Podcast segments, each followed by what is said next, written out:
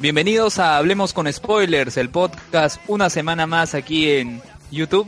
Domingo 12 de marzo de 2017 y somos César Vilches, arroba C, César VO en Twitter. Alexander Peña, arroba Alexander PA, o guion bajo en Twitter. El regreso después de años de Arturo Guapaya, arroba Papaya Royal en Twitter. Ya cambié mi nick. Regresó de negociar con Dormammu. Um, Luis Miguel Santa Cruz, arroba Luis-D-M en Twitter.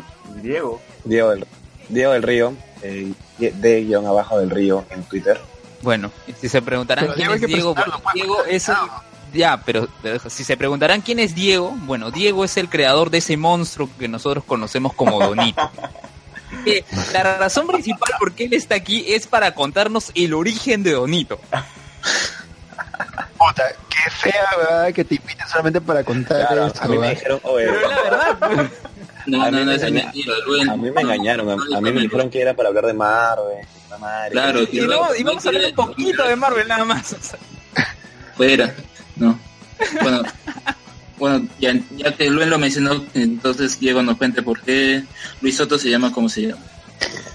A ver, La leyenda de o sea, y- Donito. bueno, o sea, también pertenezco a, la página de Facebook David Planet y cuando comenzamos esta página, este, convocamos gente. Una de esas personas que llegó fue Arturo, fue Marc Can- Cancan y fue Luis Soto. Pero ya, Luis era como que todo el día, o sea, desde que nos escribía ponía que él pertenecía al lado oscuro, el lado oscuro, el lado oscuro, el lado oscuro, todo el día. Era como que ya nos tenía hartos. Y me acuerdo que en el grupo de WhatsApp, Mark le pone como que una foto de un zambito, de un helado, de un zambito, man. Y en ese momento fue como que ahí le, ahí le escribo, oye, ni a zambito llega, a las justas llegará Donito. Y entonces desde ese momento le empezamos a decir Donito, Donito, Donito, Donito. León ya se enemitizó, que le encantó, le encantó ese apodo. Y creaste ese monstruo. Y ya creaste un monstruo, de verdad. Sí. A, a veces tengo pesadillas con eso. ahora, es, ahora es el rockstar del grupo. Todo el día, todo el día comenta en el grupo. Todo el día. ¿Te arrepientes de haberle colocado esa chapa? Sí, en verdad. Fue un error, fue un error. ¿Y, cuál era su función cuando chambeaba con ustedes? Este, diseño gráfico, me acuerdo. Ah, Y Community Manager también, También. en un momento. En un momento también fue community manager. Pero le dijimos, le dijimos ahí nomás cuando empezó a poner fotos de, de este, de puro anime de, de chibolas así. Yo era guay. O sea, lo que hace en el grupo, lo que hace en el grupo de Facebook lo empezó a hacer en la página de Geek Planet. Puro eche. Pero generaba likes. Claro, Sí, el mismo tipo de likes que genera en el grupo, o sea, no son de lo que nos conviene. O sea, ya prácticamente la gente pedía ban a Donito de, de admin de la página. Mira, de hecho, el, el que lo sacaran del de administrador de la página fue el primer ban histórico de Donito.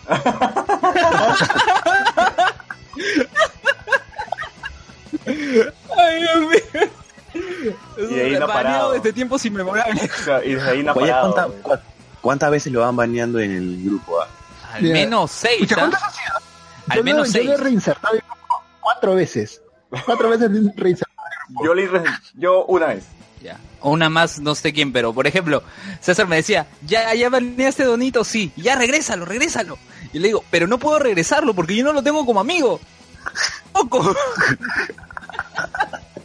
y estábamos esperando hasta que Arturo aparece y lo regresa. Hu- Hubo una semana donde estaba baneado en Ojo de Spoiler y se puso a, a comentar en, la, en el Angoy. La misma huevada que decía en Ojo de Spoiler. me, sorprende, me sorprende que Carlos no lo haya baneado, güey. Él busca, Sí, como yo también un, dije, ¿por qué no lo baneo? él busca como que un grupo para que, para que lo escuchen. ¿sabes? Y lo escucha. eh. Necesita compañía. Necesita ser escuchado. Su opinión importa. ¿Qué me va a? Estamos haciendo una labor a la sociedad escuchando a Donito permitiéndole que comente. Imagínate, uno puede terminar baleando gente en, en Plaza San Miguel. Una.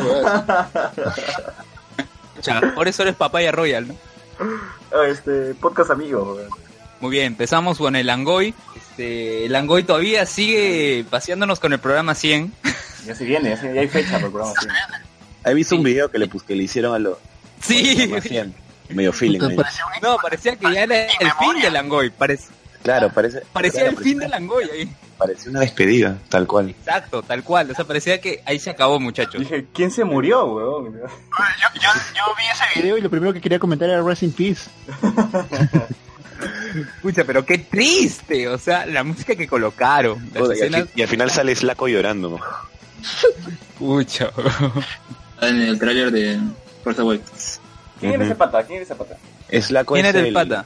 Slaco es el, es el jefe, el, el dueño de Editora Book, de los que traen los cómics. Ah, maña, maña. Bueno, Sí, pero ya el, el Angoy 100 ya tiene fecha y va a ser el, el martes 28 en la botica. Así que ¿En dónde? en la botica bar. Así que la gente ¿Cuál va a tener borrachaza en Berlín. Es una sola Maña. Berlín y Miraflores. Así que la gente va a ver. No, porque cualquier botica de repente Donito va a mi farma. Es capaz, no Iba a, escribir el grupo de Nengoya y iba a tomarse un selfie en, en Inca Pharma diciendo de dónde están. De Donito es capaz, weón. Ya, ¿Qué otro Así podcast? es. ¿Qué otro podcast? Bueno, eh, antes de señalar, pues el último podcast de Langoy fue sobre Logan. Eh, ya nosotros también hemos comentado al respecto. Tenemos a Wilson Podcast que lo pueden encontrar en iBooks. No sé, Alexander ha sacado algo nuevo. Nada. Están más bien sacando los podcasts del vicio, de, en- De Más los gamers. gamers. Y leyendo Pero- comentarios. Ah, claro, siempre. Y creo que el último era, habla sobre Zelda, ah, sobre los juegos de ese, de ese mes de marzo. Pues. ¿Qué tal su experiencia ¿no? con el juego? La Nintendo YouTube. Switch, Diego del Río, ¿qué opinas de la Nintendo Switch? La verdad no, no sé mucho de la Nintendo Switch, pero he visto, he visto bastantes buenos comentarios del, del juego de Zelda, de Breath of the Wild. He visto como que todo el mundo está diciendo que es el mejor juego de Zelda hasta ahorita. Weón, cuando en un juego puedes trepar un árbol para coger una manzana, es porque es 10 de 10. Sí, está- es- es- solamente ese, ese juego me está haciendo o sea, demasiadas ganas de comprarme la Nintendo Switch. A mí El también. problema es luego, ¿no? ¿Qué, qué juegos sacarán? Si serán nivel Zelda, mantenerán el nivel o no. Sí, por eso yo dije, o sea, yo me voy a aguantar a comprármela hasta más o menos que salgan unos cuantos más juegos para ya asegurarme, man, no lanzarme y decir, y después arrepentirme. Sabia. ¿Qué otro podcast? ¿Qué más tenemos? Por favor, cállennos. Y el mal menor desde Lima, con Renato Amati León. ¿Saben algo de él? Está muerto ese podcast, ¿no? Lima ya, o sea... Pero, Arturo, tú le diste chamba, Renato. ¿Cómo, cómo fue? Es que creo que ese ha sido el problema, pues le hemos dado trabajo y ahora él, entre las responsabilidades en el canal y, y brichear en el Parque Kennedy ya no tiene tiempo para grabar. O sea, o. Arturo es el responsable de la muerte Por favor, No, pero Así como fue responsable de la muerte de Concilio, ahora también quiere ser responsable de la muerte, por favor, cállenme. pero- Va a volver pero ya el te había concilio, grabado va a volver. un podcast de Avatar, que no lo subes ahora. Ah, ¿Qué fue el ¿Pero concilio? lo grabó en Arequipa o acá? En Are- ¿Lo grabó en Arequipa o acá? Ah, Antes ya. de viajar. Game of Thrones, no sé por qué no lo sube. Game of Thrones tiene su meñique, nosotros tenemos nuestro Arturo. Qué buena comparación. Y actuando desde las sombras. Este es otro podcast, ¿qué más hay? ¿Qué más tenemos? Tenemos Te Meto Combo de César Vilches. ¿Qué novedades? Bates Motel. Nah, sí, ahora solamente voy a sacar Base Motel porque Legion está pareciendo muy tela. Y además no salió un capítulo esta semana, así que voy a estar con las dos. La verdad es que estoy haciendo hora para hasta que se estrene la temporada de anime, que es la que más me interesa. Con Shingeki ¿Qué no? Kyojin. Shingeki no Kyojin, por supuesto, Ah, la se- la segunda temporada. La verdad se viene. Historia. Se revelan quiénes son los titanes. El titán colosal. El titán colosal. Bueno, yo ya lo sabía, Por ahorita, ¿no? pero Bueno, igual, para los ¿Cómo dices Arturo? ¿Quién, va- quién se va a Ya, perdimos a Arturo. Sigue Alexander. No, no, no. Murió, murió. Es esa. Pero habla. Lo que decía era que para los que leen el manga no es sorpresa. De hecho está mucho más avanzado. Claro, Claro. pero muchos, he visto muchos que dicen que no lo leen porque por el dibujo y bueno, porque prefieren esperar también, ¿no?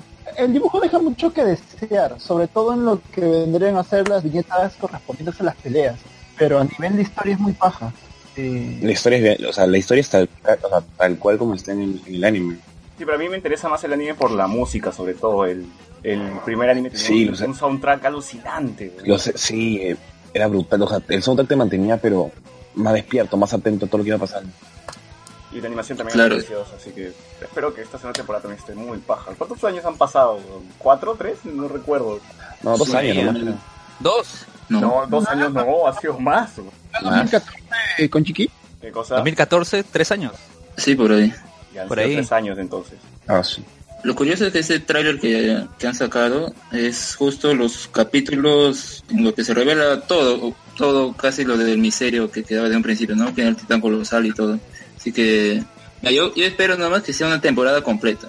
porque últimamente Japón lo que está haciendo con las adaptaciones al anime es hacer temporadas de 12 capítulos, 13 capítulos, o sea, media, como, como por ejemplo Boku no Hero Academia, solo tiene 12, 13, y ahora van a sacar otra segunda. O sea, está bien porque No hay relleno. con los otros mangas, porque claro, Claro, no hay relleno, pero el problema es que adapta muy poco y dejan a la gente así, o sea, sería mejor una temporada completa, o sea, lo que quieren obviamente sacar plata, ¿no? Pero eh, mientras no haya relleno creo que es una buena medida. Yo prefiero que hagan esa, esta forma de, de hacer series en Estados Unidos, ¿sabes? que es una temporada al año y ya está. Ya.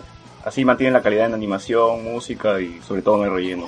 El hype. Hay animes que han tenido temporada por, o mucho, temporada por temporada de anime. O sea, por ejemplo, me acuerdo de un anime que había salido en primavera y la segunda temporada salió en invierno, el mismo año. O sea, no, no sé por qué hacen eso, pero bueno, sería mejor que lo pasen corrido, ¿no? En fin. Bueno, ¿qué otro podcast hay? Bueno, tenemos a Pokestereo de Whistle, Soda y Foco, que lo pueden encontrar en YouTube. Esta semana no han sacado nada. Este, después el Mulet Club Podcast de nuestro amigo Juan, el hermano Rocco muerto. y Mark Can. bueno, es- está en- están en Lip Sync y en el blog del Mulet Club. Sí, este, Alexander, ¿ibas a decir algo? No, Mark no está en el podcast, todavía no regresa. Murió, murió. Ya, bueno. Ya. El Nación Combi con. Bueno, Nación Combi con Hans Rodgiser, Eric Iriarte y Carlos Zúñiga, que lo pueden encontrar en iBooks. Eh, esta semana también Batters. eh, no, no, no recuerdo, lo he escuchado a inicio de semana, disculpen. Pero no, no, no recuerdo ahorita los, los temas, pero lo pueden encontrar en iBooks. De la semana. Sí, o sea, los temas, o sea, de coyuntura, a ver, hablaron de los celulares, claro, porque Carlos Zúñiga, uno de los miembros del podcast, viajó a, este, no me acuerdo cuál era, Mobile, ¿cómo fue? A la convención, a la convención de, de, de tecnología de telefonía móvil. Sí, así es. Ahí- estuvo. Ahí estuvo. Bueno, eh, ¿qué más tenemos? Colas dice de Luis Antonio Vidal Pérez, ha sacado un podcast esta semana donde dos de sus amigas, eh, la segunda parte que se pelean por Harry Potter. Este, sigamos, Polución, Noctir Polución Nocturna de Gunther Kramer, Pasaje 18 con Claudio Cordero y Catalina Subirana, La Guía Escéptica, producido por la misma Guía Escéptica y, y con la promoción de la Sociedad Humanista y Secular del Perú. Lo pueden encontrar en iBooks. Eh, esta semana hablaron de los hongos. ¿Qué, ese hongo? ¿Qué hongos? ¿En general? Ah, un ¿Del investigador, un investigador colombiano que está estudiando. no, un investigador colombiano que está estudiando en Chile, que justamente lo, lo invitaron para que hable respecto a su investigación. Este, escúchalo. ¿Qué más tenemos? El podcast infinito y conversaciones no nerds de Luis Miguel Santa Cruz. ¿Alguna novedad, Luis Miguel? Eh, hoy grabamos un programa sobre series de televisión que probablemente no mucha gente ve y que deberían ver. Entre Por ellas, ejemplo. eh, The Americans, eh, Bojack Horseman, Love eh, y Into the Badlands. Eh, Es más, varias, eh, pero en general esas que te menciono, Into the Badlands, por ejemplo, que sirve de pretexto para poder este, poner esa entrevista que tuvimos con la protagonista de la serie y que está muy paja, es, es larguísima, estamos como que cortando lo importante, lo más resaltante de la entrevista. No sé si han visto Into the Badlands, saben un poco de qué va la serie, que es de, de puta madre, es de artes marciales, con todo de poder muy similar a Game of Thrones, pero en, una, en un escenario mucho más este, realista, mucho más actual. ¿Está en Netflix? Y, eh, no, no está en Netflix, la pasa AMC. Eh, no sé cuánto tiempo se demorará en ponerlo en Netflix, porque AMC tiene un buen trato con, con Netflix al momento de conceder sus licencias, pero eh, la segunda temporada se estrena esta semana. ¿Perdón? No, se supone que el trato es siempre un año después de estrenada. No, porque Better Call Saul lo transmite Entonces- el mismo día que se estrena en Estados Unidos. Ya, claro, pero es un, es un caso muy particular. No sé exactamente si se mantendrá ese trato con Into the Badlands, pero la idea es que la segunda temporada se estrena esta semana misma, así que podcast durante esa semana. Las estrenas son del martes, miércoles, ¿no? Y en general, Orla Brady, súper buena onda. Eh, creo que tú, César, viste, no, Alexander, perdón, viste esta. Subí en Twitter un pequeño, como que una, una mención de parte de la entrevista en la que, de alguna forma, todavía no sé cómo, sale el tema de Fujimori y un montón de temas random con Orla Brady. No sé cómo pasó, Yo estaba buscando si no la estoy muy seguro. No, no, el- conversando, hablando sobre el tema, al final hicimos como una ronda de preguntas, todo esto, y el tema de Fujimori salió como una anécdota media rara, media media dark, media hipster, pero muy buena onda, Orla, así que eh, esta semana están viendo esta entrevista y en general nos van a escuchar hablar de series un toque caletas tal vez, no sé, no sé qué tan caletas, pero que en todo caso no tienen la atención que deberían tener. Énfasis en The Americans, que es una serie de la concha madre, que creo que nadie está viendo. Esa sí está en No, Netflix también escucho recomendado.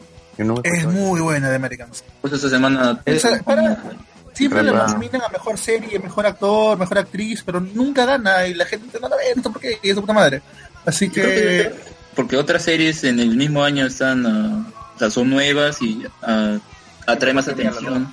Sí, en, en general es un buen año, es una buena temporada televisiva, o sea, Sí, hay para escoger. hay hay buenas series. series, hay series regulares, hay series muy buenas, o sea, hay demasiada cantidad de series como para poder dar atención a todas, Y ahí era un pero The Americans está como que arriba, está, está arriba de- Iron Fist.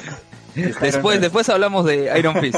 Después. Pero, a ver, el amigo Alberto Dalton, muchas gracias en nuestro chat que tenemos, gracias a YouTube, nos señala que es el Mobile World Congress, a donde fue este Carlos Zúñiga de Nación Combi. Seguimos, eh, tenemos el, la mesa de Grido. Un gran saludo para Harold Coronado. Ya me contacté con él para poder eh, entrevistarlo. Sí, este, un gran saludo para él. Hablaron del Blu-ray de, de One de One, así es. Este, y es curioso, estuve escuchando eh, una parte que me pareció muy curiosa porque él, él dijo, este, no sé por qué la gente cree que The Last Jedi es plural, pero es evidente que es, se refiere a Luke, o sea, así dijo explícitamente. Pero no sé, ustedes plural, este, se mantienen con eso, piensan que solo se refiere a, a Luke o creen que se refiere a, a Rey, no sé. has ¿qué estado en el podcast cuando hablamos de eso, weón? No me acuerdo, pero... la traducción pero- oficial es, es plural, o sea, se está traduciendo en plural para Claro, para América, supuestamente, para supuestamente es plural, o sea, se refiere a más de un Jedi. Claro, pero Bueno. Estados Unidos es medio ambiguo.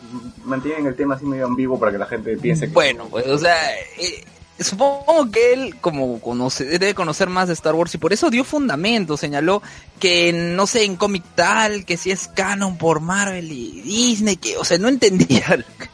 Porque, como me dijo Alexander, ¿qué estás escuchando a la mesa de grillos si tú no has visto Star Wars? Pero igual lo escuché, este, así me dijo de textual Alexander, ¿qué haces escuchando si tú no es? No tengo que escuchar. Y me pareció curioso justamente eso. Pero justo en las películas lo mencionan, pues ahí. ¿Sí? Alexander, Wilfred Basilio Alarcón dice, muchachos, ¿qué mierda es un donito? retrocede del podcast. Para, para los que nos están Es escuchando un- en vivo por YouTube, que retrocede. Es, un, es parásito que vive en, en- en los grupos de Facebook.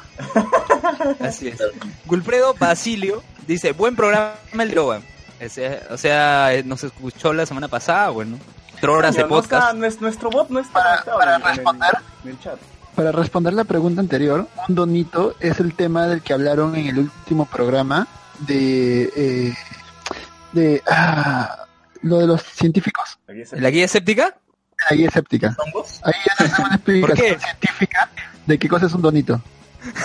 porque Donito es como un hongo. Donito es como un hongo. Un saludo para Aurora Gutiérrez y todos los miembros de la guía escéptica, a Víctor García Belaunde también. Este- Donito se alimenta de toda la gente que, que le escribe, que, que le comenta y todo eso. Se llena más de... y sigue escribiendo más.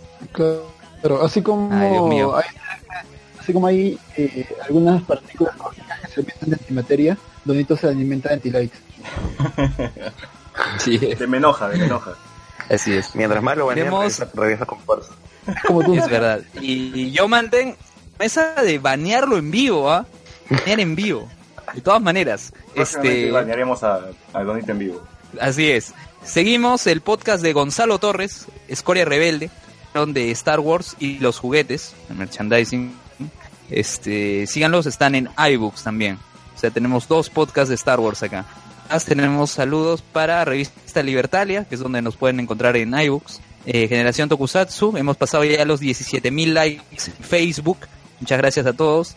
Cancha.pe, Shueisha Jikan, Geek Planet y este Ready for Duel y Perú Smart de nuestro amigo Juanjo. No se olviden seguirnos en iBooks como Hablemos con Spoilers, igual en YouTube. Y también tenemos un grupo en Facebook que ya pasamos los dos miembros 400, ya hemos pasado los 400. Ya son bots, no mentira. tenemos 400 Escucha, tenemos 400, cuatro, 200. un miembros más Donito. Claro. Así es, 401 más Donito. Así es, en Facebook como Hablemos con Spoilers, como grupo, no tenemos fanpage. Ahora pasamos Se a- sumó este... Carlos, ¿se sumó Carlos? Hola chicos, ¿cómo están? ¿Me escuchan? ¿Estás extasiado Sí. por la goleada de Alianza, sí o no? Eh, no. No, ya, ya darás tus argumentos en el próximo bloque. Por- porque le goleó Laurich. Pero vamos a pasar a las noticias.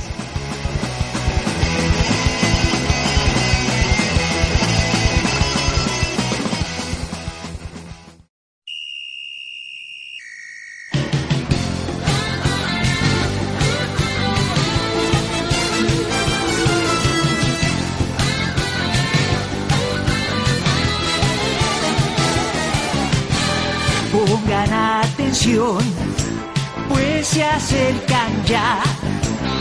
Son haces del fútbol y te sorprenderán. Supercampeones, supercampeones. Este equipo es algo super especial. A ver, con la noticia de la semana, bueno, ya que lo, lo había mencionado en el anterior bloque, casi comenzamos de una vez con lo de fútbol, ¿no? Creo que están ansiosos de comentarlo. A ver, Carlos, coméntanos qué, qué pasó con, con Alianza, no sé qué hizo esta semana. se murió Carlos. Carlos. Se murió Carlos de nuevo, pero Alianza ganó 7 a 2. 7 a Siete a 2, dos. ¿qué ves? Carlos, ¿estás ahí? Ha sido un- una goleada increíble contra el Aurich.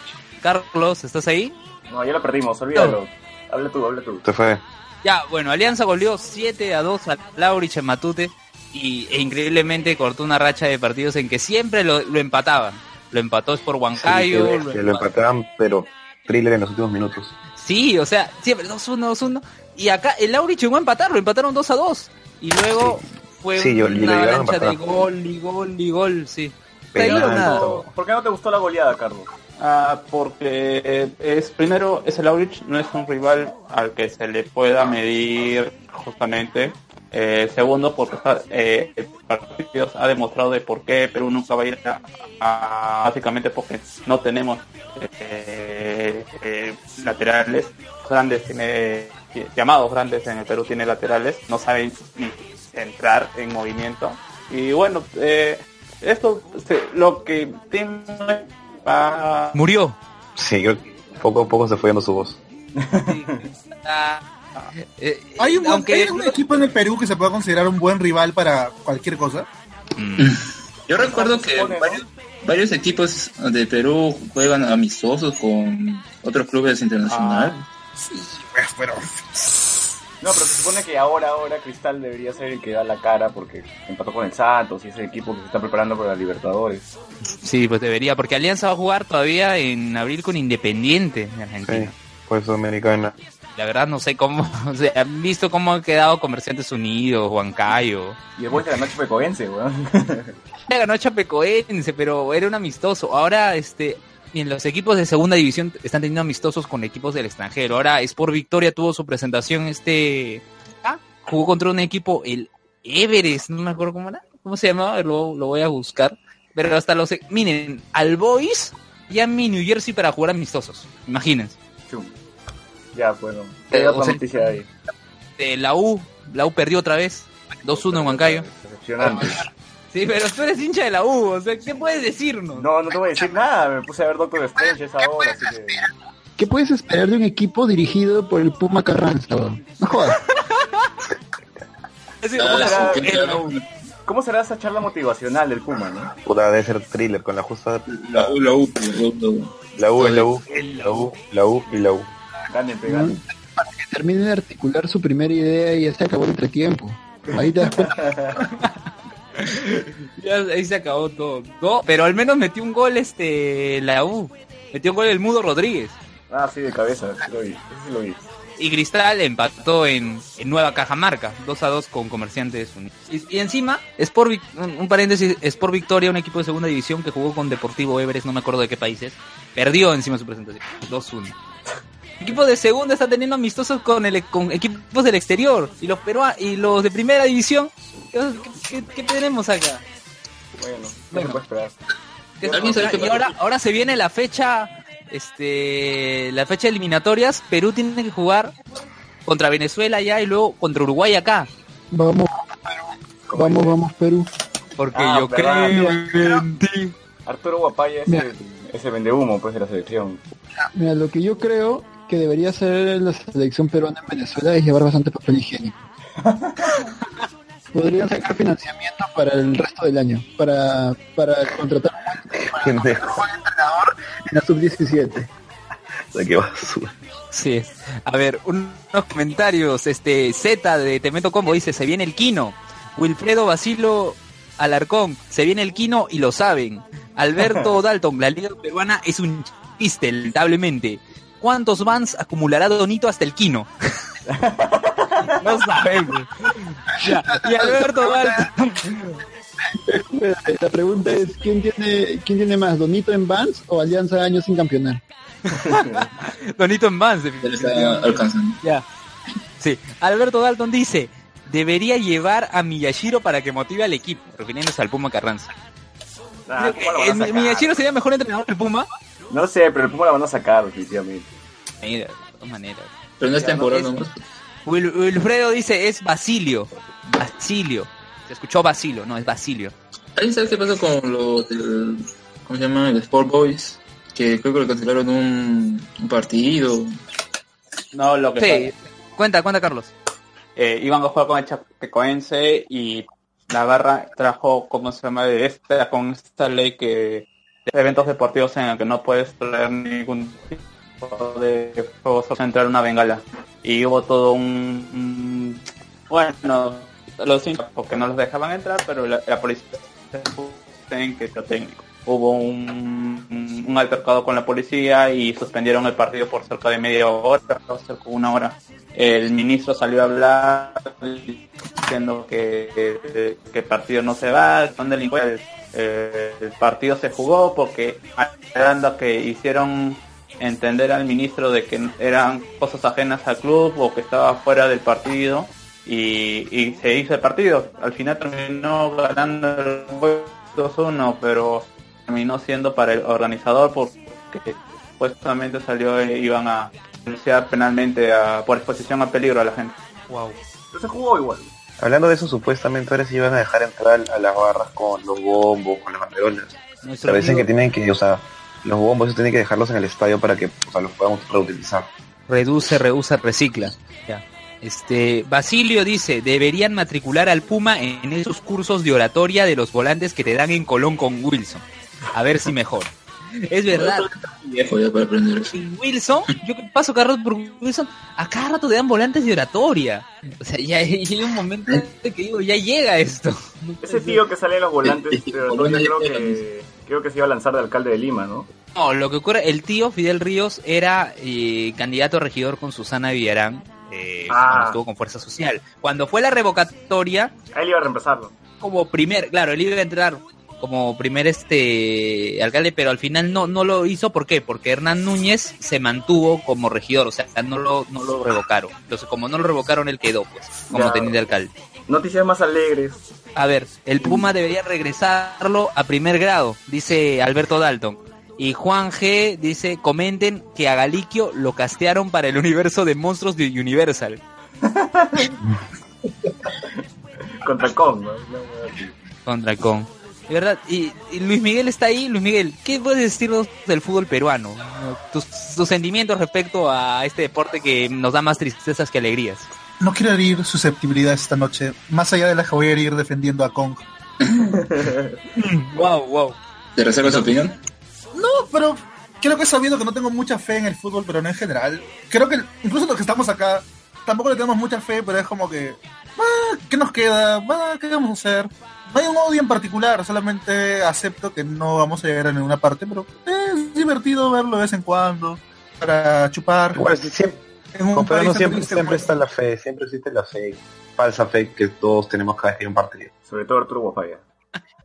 Que ojo, sería, sería divertidísimo que clasifiquen, que lleguen al mundial, que, que le rompan la pierna a Messi, o sea, por mí genial que pase, o sea, quiero celebrarlo, ¿no? Pero mientras tanto, sí, o sea, Pero ¿por qué no- mentir a mí? ¿Por qué mentir a la gente?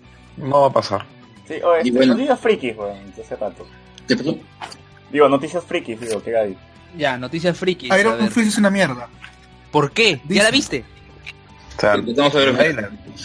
No, lo que algunas personas nomás les han mandado como que para que vean los seis primeros capítulos. Porque Luis Miguel creo que vio también así Luke Cage, los primeros episodios nada más. Así es. A ver, primero hay que ver qué es lo que ha pasado con Iron Fist y el actor, porque en un principio lo que había pasado es que él había discutido con personas en su Twitter con respecto al Cat, ¿no? Que como es un personaje blanco que hace de un de un sabio oriental o mucho que sa- sabe artes marciales y por eso estaban criticando y llegó un punto en que se quitó de, de Twitter, cerró su cuenta. Luego volvió y fue cuando ya volvieron otra vez las críticas, pero esa ya no por su cast necesariamente, sino por su serie, que le habían alcanzado seis capítulos a, a la gente que hace reviews y todo. Lleva la prensa. es una mala serie. Dicen que la actuación del pata no es mala, pero es, o sea, es sosa. Como que no, no te lleva a nada, que está mal dirigida, que es aburrida. He leído tantos malos comentarios que ya me siento como que decepcionado antes de verla. Pero igual le voy a dar una Pero, oportunidad, obviamente. pero Luis Miguel no nos respondió. Mira, ¿Ya si la viste todavía? ¿no? Todavía. Yo no, no, no. No, no, no, no lo he visto, no lo he visto. No, no estoy a ese nivel todavía de, de prensa para que me manden los capítulos, pero Pero Luke Cage no te mandaron. mi primera...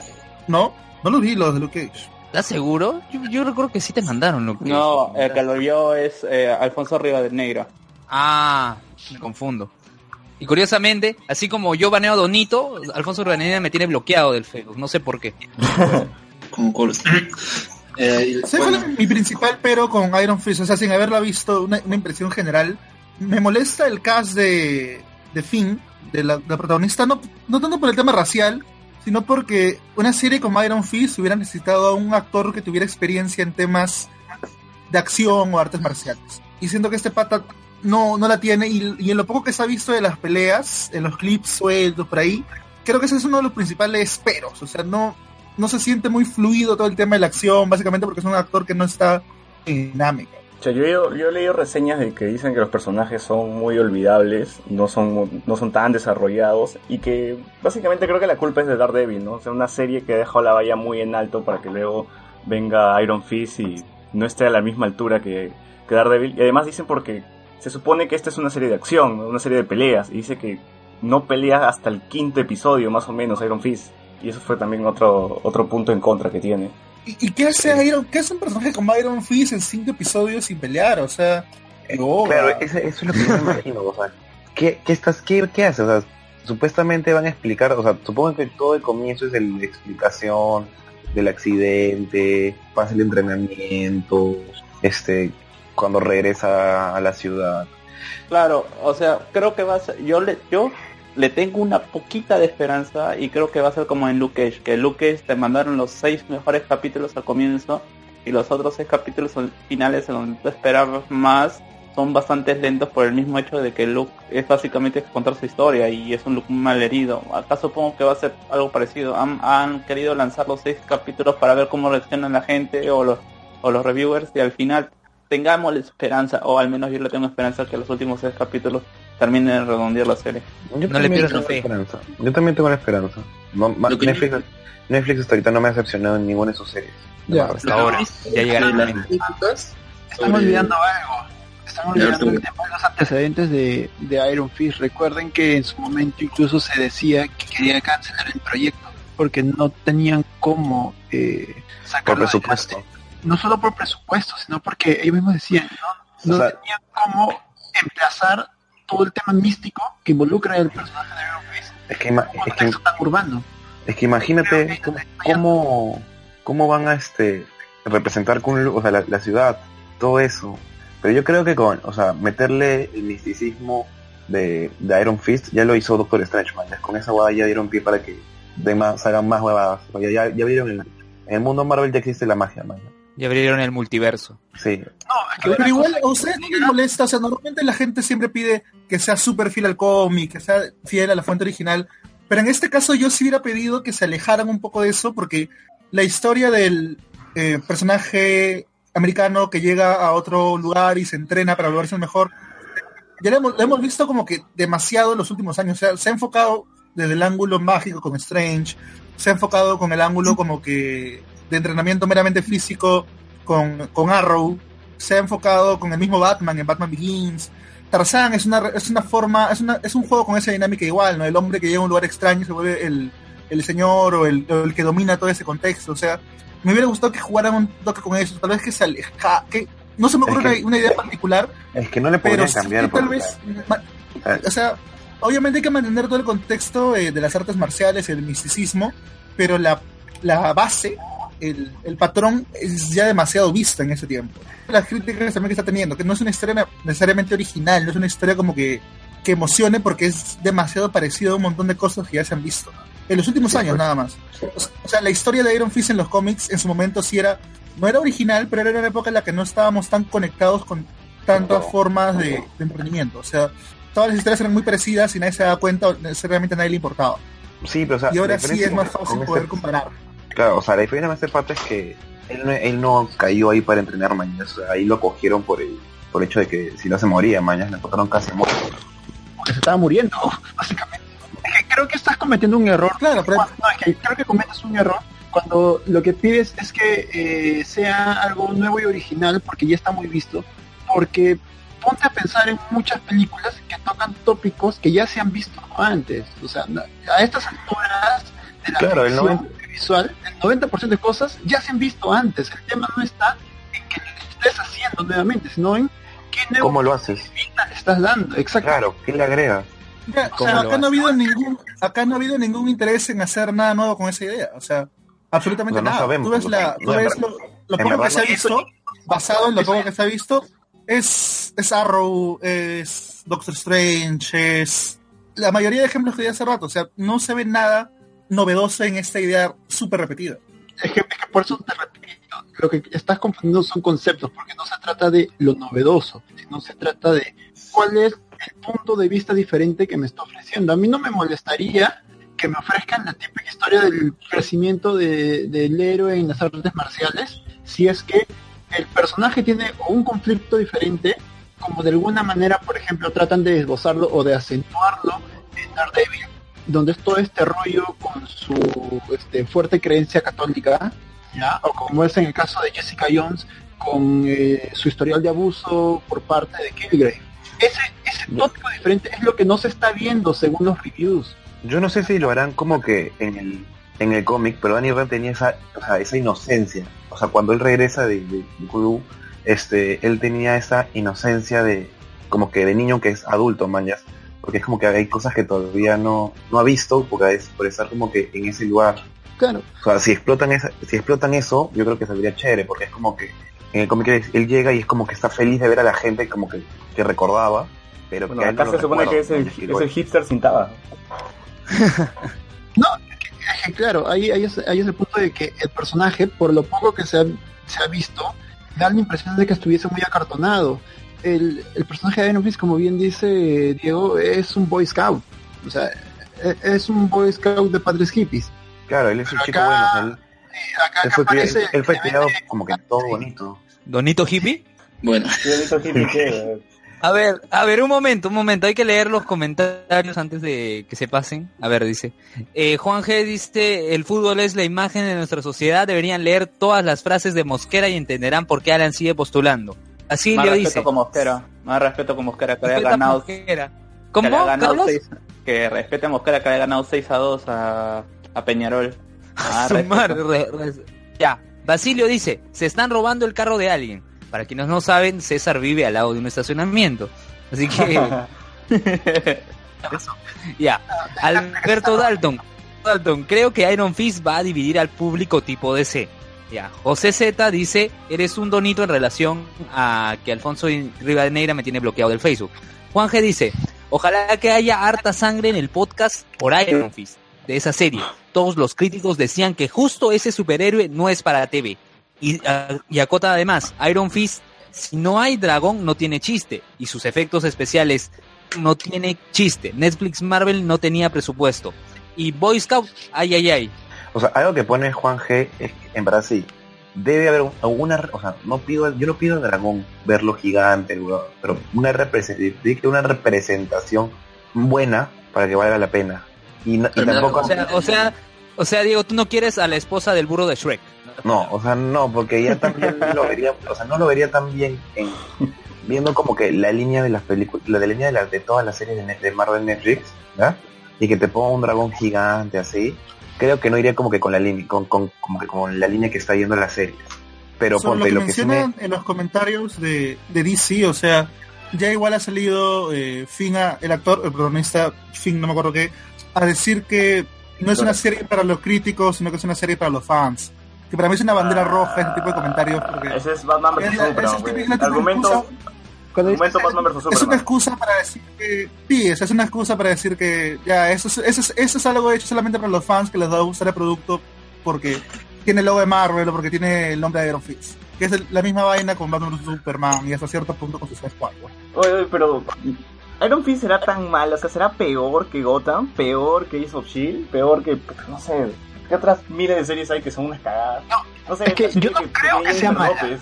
Yo no creo que sea mala. yo Creo que el problema, como tenemos una vara muy alta con Daredevil, con las dos temporadas de Daredevil, que baja un poco en Jessica Jones y baja un poco más en Luke Cage, pero aún así se mantiene, digamos, en un 9 sobre 10. Y lo que creo es que Iron Fist va a estar en un 6.5 por ahí. Entonces, obviamente, es un gran bajón. Bueno, lo que quería comentar desde hace rato es que lo que he visto, así como han mencionado críticas y eso, que el inicio de la serie no parece que fuera de superhéroes, sino que va a ser tipo ah, soap opera o como sería una novela. o sea, creo que este tráiler que presentaron, ¿no? que a mí me parecía una mezcla en- entre Arrow, ah, Príncipe del Rap y Into the Balance, que Va a ser- van a tomar más Sí, Va- del rap. escucha, escucha, va a ser Dani, casos de la vida real. va a ser. Y creo que han tomado mucho de eso de, de Arrow y lo han novelizado tal vez mucho la, la serie sobre que llega, quiere ocupar O sea, el lugar que le han quitado sus parientes, me parece. Y creo que eso puede hacer que la historia como que no tenga un rumbo fijo y por eso no se sienta algo que tenga un cuerpo, ¿no? Pero, y ya que mencionaban también este caso de que se demoraba en salir por el tema mágico, etcétera, yo creo que no es por eso, o sea, los efectos ya pueden tener la plata o no, pero no es tanto que sea un problema, porque... mm, Oportunidad. o sea, no, que yo, yo no una, veo una introducción. O sea, Claro, que yo no veo que, Creo que- lo, má- lo mágico ah, impida que un argumento sea bueno o pueda llevarse bien, porque puedes usarlo así tal vez como flashbacks, ¿no? Su estadía en, en, en Kunlun o algo por el estilo. No necesariamente con, con argumentos, o sea, ah, me parece extraño también pues, que se haya demorado tanto y al final el producto no sea... ah, o sea, lo que Bueno. pasa es que yo creo que introducir el misticismo y la magia en una serie de Netflix era como que no, no iba. Entonces tienen que aguantar que, que la presenten como de Doctor Strange para que ya la gente la asimile. Porque es como que lo estás en- ya, ya, ya está en el universo principal. Entonces como que ya las pequeñas ramas que son las series que giran alrededor de este universo principal de Marvel, del universo cinematográfico- ya puedan utilizar esas cosas. puede ser las referencias, ¿no? Las referencias al mundo mágico, más que un argumento mágico, ¿no? O sea, yo digo no un argumento, sino una introducción a que ya esta guay existe. Entonces ya, ya las series la pueden utilizar. Es como que en, todo, en, to- en todas las series se da eso, man. Es como que en la película como que explotan algo y la serie es como lo utilizan como que base para la serie. En Ahora, recuerda que la ya, ya han hecho una mención a esto, o sea, al mundo de Iron Fist, porque ya han mencionado a la serpiente de hierro. Ya, este, y por ejemplo, algo que yo esperaba era que durante Luke Cage, así como se hizo en Jessica Jones, la presentación de Luke Cage, durante Luke Cage se haga la presentación de Danny Rand. Este, no como Iron Fist, no como Danny Rand, simplemente como un personaje alguien que conoce en un momento por casualidad. Y el problema que siento yo de Iron Fist es que está como que bien aislada de lo que ha pasado antes, ya, porque no hay nada, no, Lo que no- pasa sé es que-. Lo que pasa es que no podías meter en el en, en Luke Cage, no podías meter a Danny Rand en ningún momento. O sea, tenía un estilo, o sea, misma película así de barrio, de barrio de Nueva York, de Bronx. Y meter a Danny Rand en eso no iba porque él, él no, o sea, por la línea que de cada personaje no podías mezclarlos en esos momentos. No Como que lo sé. Es que, es que yo, no- yo no digo que lo, que lo introduzcas como un personaje, pero digo, con que aparezca uno o dos capítulos en un par de escenas Es bien ¿cómo, lo- cómo- cómo metes a un pata? O sea, sí, sí hay formas, sí podrían haberlo hecho. O sea, hay formas como... Pero es que el pata llega desde Kunlun a buscar como que a su familia, man, eso lo que queda, más de, de su gente. Entonces como que... ¿Cómo explicarías que apareció en el, en el Bronx o, o en Harlem en ese momento? Algo bien facilito, ¿ah? Ellos estaban metidos en el, en el lavado de activos, eh, estaban metidos con drogas. ¿Quién les provee estas drogas? Madame Gao. ¿Quién es Madame Gao? La dueña del... Va a llegar a un lugar y de pronto se encuentra con otro huevón que también están golpeando gente. Le preguntas quién Sí, eres pero tú? lo que, pasa, lo que pasa es que es que ahí ya te meterías como que con líneas temporales de la serie, man, porque o sea, la serie de Iron Fist tenía que comenzar con Gon llegando, man. Entonces, si haces que Gon ya esté investigando, es como que precisamente que Iron Fist está como que comenzando mientras que, no sé, no. Sería más enredo, creo. Creo que ahí es el y es la más sencilla ahí es el método Arrow flashback trabajas en flashback o sea lo, que- creo yo es que le han tenido miedo a, a, a trabajar actos en, acciones en simultáneo ¿ya? Iron Fist precisamente porque se han estado demorando en tratar de pensar cómo hacer con el qué hacer con el personaje y, y esa demora es lo que en contra porque ya lo tenían calendarizado y tenían que sacarle ya haz, haz- hazlo así como está en el cómic y ya, ¿no? O sea, no, le- no han podido llegar a completar el proceso del personaje, creo yo. O sea, fue un GG nomás, ya a, a lo que salga, la de Dios. Sí. De- Fue- fue- de nuestra- depende Claro, o sea, fue Iron Man 3. O sea, creo que creo que esta este Iron Fist va a ser el Iron Man 3 de Netflix. O sea, es como que ya está calendarizado, no Pero puede Iron Man 3 tenía buen rating en Rotten Tomatoes, o sea, Y Iron... no freguen, Iron Man 3 es buena, eh. sería Iron Man 2. Yo No, no Iron Man, 3, creo. Iron Man 3 es malísimo. No, a ti, a ti te da cólera. No, lo que pasa es que tú eres fan del Extremis y por eso es que te dio cólera que O lo sea, hacen así. sea, Iron, Iron Man 3 es una mala adaptación. Pero no, es como que no, es que película, también intenta hacer es no, adaptación. no, bastante- o sea. como película es cumplidora, o sea, tiene toda la personalidad de Shane Black y todo eso, pero No, es que para la película. Piola, o sea, en Iron Man 2 hay un villano obsesionado con un loro. La puta madre, o sea, la motivación. Una parte de la película es el pata pidiendo a su loro. Es como no joda, Parche el pues. pirata. Claro, o sea, Iron Man 2 es una película, o sea, esa película no tiene sentido, es como que un tráiler nada más para, para Avengers. Es una no, no tiene mira, una con lo historia que- propia no, no, más con allá lo de que- armar. con lo que hicieron con el mandarín, con lo que hicieron con el mandarín, en Iron Man 3 la película ya se fue a la. No, esos solo no. serían los El fanáticos. de mandarín es un gran personaje. O sea, esta idea de ponerte al mandarín como ícono, más no como personaje, a mí me parece genial. O sea, me parece una vuelta de tuerca genial a lo que Es que significa el sí, mal- pero está mal, está mal a un enemigo de, o sea, un, ene- un gran, uno de los peores enemigos de, No, el problema es que está mal chambeada. No, y además, No, el problema es que le llaman a este Está mal actor, desarrollada. eh, Está mal tiene los desarrollada. tatuajes de dragón, lo llaman a él mandarín. Ese Es creo que- es el problema. En cuanto al Es que grupo de los decir que fanáticos. están malogrando al villano más icónico de Iron Man. Perdón, decir que están malogrando al villano más icónico de Iron Man no le dice nada al 90% de personas que fueron a verla. Claro, Sí, pues. Porque El mandarín, el mandarín no es el Joker, el mandarín no es Luthor, o sea, lo conocemos los que leen cómics y eso. La mayoría de gente le pareció un giro interesante el hecho de que no fuera un personaje, sino un concepto. Eso sí.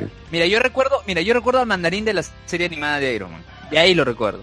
O sea, y Ben Kingsley, pucha, o sea, verdad no, o sea, no, no, no me trae ese feeling o ese recuerdo a, a él. Pero bueno, ah, tenemos comentarios, a ver, tenemos comentarios. Este, Silvio dice, no entiendo.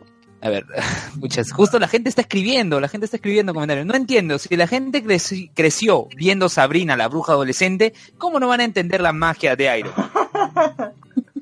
acotar también respecto a lo que decía Alexander de la soap opera. Yo me imagino a Iron Fist que debería llamarse Danny, casos de la vida real, y aparece Silvia Pinal diciendo, acompáñenme a ver esta triste historia. Así. Silvio dice, y no se olviden de Harry Potter. Bueno, Basilio, escucha el podcast de colas de esa semana. Juan G dice, hasta los mismos de Marvel sabían que la iban a cagar con Iron Fist. Por eso lo publicaron después de los otros tres defensores, siendo el más superhéroe de los cuatro. Se baja edificios a golpes. Sergio Andrés Sáez Díaz, amigo también del grupo, dice, ¿siguen llorando por el mandarín? No jodan, el 2 es el bodrio. Elías de Temeto Combo dice, Iron Man 3 es malísima y el mandarín es una burla. Es como quemar al Joker. Juan G dice, No, ni cagando. sangre, sangre, sangre. No. Momentito, momentito, sí, ahorita, sí. ahorita, tranquilo, espera, espérate, espérate, déjame terminar en los comentarios. Juan G dice sangre, sangre, sangre, sáquense la mierda por Iron Man 3. Ya, adelante, chicos. O sea, el Joker es un villano que lo conoce mi vieja, lo conoce mi ex que nunca ha leído un cómic en su vida. Lo conoce mi hermana, lo conoce mi tía. Al mandarín no lo conoce nadie, se lo conocemos nosotros porque, en fin, o sea, no es icónico, no es, Es que, es que podrían haberlo utilizado de una manera que lo convertía en icónico, o sea, de la manera que tú veías, o sea, tú veías los No, no. trailers, o sea, tú veías los trailers y te presentaban a un, o sea, yo no ya no, yo no me imagino, yo no quería ver la hueá de los de los anillos, eso, pero lo veían como un, re- o sea, lo veía como un revolucionario, como alguien con poder, Que ponía en jaque a Iron. claro, y te lo Ya, y- y, y- mostraba y decía, mira, pues o sea, lo van, van a utilizar el mandarín de una forma como que chévere, como que, que entra en la línea de las películas, man. Y después que ya, si eso, hubieran querido hacer eso, me la si es que bajó. hubieran querido, no, si es que hubieran querido hacer eso desde un primer momento, porque ya te lo daban la vaina de los siete anillos desde la primera película, si es que lo hubieran utilizado en la 2 y en la 2 no hicieron nada, te dieron otro, un zafarrancho solamente que ha sido básicamente, ahora que Luis mencionaba el eh, de, de la serie animada, esa cosa de la maleta también aparece en la, en la serie animada, es solamente para introducirte cosas que quizás la mayoría Ah, no, yo no, gente yo no le conoce estoy- a- yo le doy mérito a Iron Man 2, porque tampoco me pareció la gran cosa. Claro. Pero ponte, el villano, o sea, ya, en la 3, eh, el villano de la de, de, de época 3 tampoco me, no me llega a convencer. O sea, el pata que al final se pone el Stremi, el mal uso del Stremi. Pero él quiere ser una copia justamente del mandarín que él había conocido, decía que a través de las diferentes culturas se lo había agarrado esos conceptos y había formado esa imagen del mandarín, pero el mandarín sí existía. O sea, No, pero porque Ahí, ahí, ahí, alu- ahí- no, alucina que Marvel la arregla bien con el one shot del, del mandarín. No sé si lo llegaron a ver. Y, ah, yo he visto la película justo cuando hicimos el podcast de Marvel, lo vi antes y en una escena él menciona que él había visto que el mandarín, o sea, él copió el mandarín. No, había visto la imagen. Él había copiado el, como que su logo. Claro, Claro, pero había el logo, entonces sí que sí había un líder de esa agrupación. pues, ¿no? Claro, o sea, como que sí te dan a entender que existe eso. Pero, o sea, cuando, O sea, o sea, cuando y- el one igual pueden retomar, gracias al one shot, pueden retomar un poco la idea original que tenían, porque cuando se empieza a hacer Iron Man 2, salieron los rumores de que estaban en conversaciones con John Cho, el, el que hace de el personaje asiático en el reboot de cine de Star Trek. Es un chivolo, o sea, relativamente joven. Ya, mm, Ah, podría ser un es una parchadaza. O sea, no, no, claro, pero cuando, cuando querían hacer la idea original del mandarín estaban pensando en rejuvenecerlo y en hacerlo como la, la, la versión más reciente en el cómic, que es como una especie de millonario que para interno y no en bata. Hacerlo como una contrapartida asiática de Iron Man. Claro, hubiera sido, Mm. hubiera sido. Ah, chumas. Mira, yo, yo valoro a Iron Man 3 en el sentido de que no se trata sobre el villano. Iron Man 3 se trata sobre Stark y las consecuencias que tiene después del desastre de Nueva York. Que luego, si es que tú, to- si es que tú no quitas quitas Iron Man 3 como muchos quieren quitarla de la, de la, del MCU, no tiene sentido todas las, to- todas las decisiones que tomen eh, en Ultron y después en Civil War. O sea, yo no, yo no, o sea, no es que la quiten, man, pero, o sea, pudo haber tomado un mejor, ru- un mejor rumbo la película. Ah, no, eso sí, pero o sea, no sé, o sea, yo creo que hay Chicos, estamos hablando de una película de hace cinco años. A ver, chicos, un momento, a ver, comentarios, comentarios, Sergio Andrés Sáez Díaz, pero ese no es el mandarín, no es difícil darse cuenta, Z de Temeto Combo, serie de Adam Sandler. Alberto Escalante, nuestro bot, llegó. ¿De qué carajos están hablando? Recién llegó de comer. Alexander Peña, de Iron Man 3 y Iron Fist. Basilio, escena épica, cuando el mandarín sale del baño y dice, mejor que nadie entre ahí. Y además agrega, Oscar para el guionista por eso, está mal. Alberto Escalante, a la mierda, tanta gente. Juan G dice, yo creo que Marvel se rindió con los villanos cuando Fox le quitó a Magneto y Doctor Doom. Alexander Peña, es temprano pues. Fizz va a estar de la puta madre, no lo duden. ¿Qué? ¿No somos todos Marvelitas aquí? Sergio Andrés Sáez Díaz dice, como dice Luis, la 3 no es que sea la mejor, pero no es mala, regularona nomás, pero la 2 sí no se salva con nada. Y Juan G dice, ya todos olvidaron Iron Man 3, hasta los mismos guionistas. En Iron Man 3 Tony quema sus armaduras y en Age of Ultron está con toda su armada. No, porque él había conservado todavía ese cosa de su corazón, así que no, no, ¿Mm? No, perdón, eso lo vota, pero en la última parte él todavía se lleva sus cosas. O sea, si se lleva sus cosas quiere decir que va a seguir con esto. Incluso él mismo dice una frase que nadie, o sea, le pueden quitar todo menos a Que él su es ingenio, Iron Man. por decirlo, No, no, Él es o sea, Iron Man. él es Iron Man, o sea, pueden quitarle sus juguetes, pueden quitarle su dinero, pero él sigue siendo Iron Man, o sea, Ah. eh, eh, es por eso, es todo el, tras, el, el mismo hecho de del viaje que tiene Stark, Claro, lo en que es, esa parte- es- es su motivación sí, bueno. para seguir siendo para seguir siendo Iron Man. Quizás sí, eso es lo que no a muchos no les cuadra por el hecho de que Ultron comienza con él ya eh, vestiendo la armadura de nuevo, porque eh, eh, vamos, por ejemplo, sí se llega, supuestamente se hace la intervención para quitarse las la metralla que tenía en su en su en torrente sanguíneo, pero yo lo veo más eso como que un romper los medio- miedos y, y hacer las cosas que él cree que, que, que debe hacer o que no, no se sentía apoyo. Claro, Y pero mira, Carlos, con cosas. Carlos, Carlos, pero mira, si no se hubiera quitado este el esta cosa del pecho este Stark, eh, Capitán América no le clavaba el escudo en Civil War. Porque en ese momento eso de eso dependía su vida. Ahora no, Claro. pues ahora GG Ah, y tienes Capitán razón, le clava el escudo. claro. Toma mientras, pues. Hubiese muerto, huevón. Capitán lo hubiera matado, exacto. A ver, Escalante nuestro bot dice, Marvel ya no puede regresar a lo terrenal. Lo que sigue ahora es el multiverso y Sergio Sáez Díaz, Sergio Andrés. ¿Acaso alguien se acuerda de la 2? Si quitamos esa pela, ¿afecta en algo al MCU? No, ni Eh, siquiera porque eh, supuestamente... War Machine. War Machine, War Machine, War Machine. War Machine. Que afectaría, War Machine. No, No pero ya está, al negro. Ya- ya está- negro. ya estaba hecho de que iba a estar porque ya estaba la armadura y, y el, el otro negro que nadie se acuerda dijo ya, ya- hoy no o sea Next time, baby.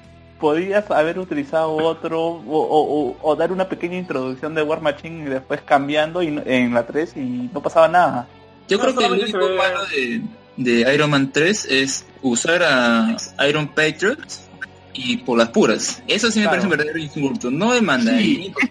No, Eso, eso Iron- sí es, eso sí es, eh, ahí sí te doy la razón, porque Iron Muy Patriot hubiera sido un gran villano para un Iron Man 3, como personaje, o incluso para un Avengers, porque Iron Patriot significa lo que sería el reinado oscuro. Oye, ahora podremos ver a un este, Osborn vestido como Iron Patriot. Ya que No, ya lo usaron. el- Ya, ya usaron Iron Pedro, no lo van a ver usar. No, o sea, aún no usado el traje, pero igual podría ser como que el traje está almacenado en algún lado y cualquiera puede usar el nombre y el concepto de Iron Patriot. O sea, sí se puede regresar Luego a la de- idea. Claro, es que recuerda, mira, ahora vamos a tener, a ver, escuchen, pueden escuchen, volver. ahora vamos a tener, vamos a tener un Spider-Man Homecoming y vamos a tener, vamos a ver crecer en 20 años a Tom Holland. En ese, en todo ese trayecto vamos a tener algún Norman Osborn. Entonces, Sí. van a recordar, ah, miren, este, el coronel, este, Rhodes ha usado, este, esta armadura de Iron Patriot hace mucho tiempo. Así que lo voy, lo voy a conseguir y la voy a usar. No, pero era War Machine pintado nomás. Así que ya fue. Claro, pero era War Machine Sí, pintado. era, pues, era War Machine de pintada, no, era, no una ar- armadura de Claro, pero ven los archivos de Iron Patriot y le gusta, pues, de repente. Ya. Este, Pero ¿Podemos nuestro aprovechar un amigo- toque para, ¿puedo aprovechar un toque para pedir como que ahora que Spider-Man está otra vez dentro del MCU y con sus villanos se va a poder salvar un poco el déficit de, de enemigos que tiene Marvel en general, habían a, no sé, a Osborn o a estos villanos como que Osborn que podría ser un villano genial para Yo quiero, Osborn podría ser un villano, un villano increíble para todo, o sea, contra, contra los Avengers. yo quiero un Matthew McConaughey como Norman Osborn. Suscribo. Sí, huevón. Compro, Sí. compro. Sí. Todos Yo quería. Michael, yo quería Michael Keaton como Norman Osborn, pero ahora como lo han puesto de buitre, puta Matthew McConaughey de hecho. Ya, a Sí. ver, comentarios, comentarios. Basilio dice, "¿Es- ¿este será un podcast de Iron Man 3? Vuelvan al camino del señor, del señor Kong.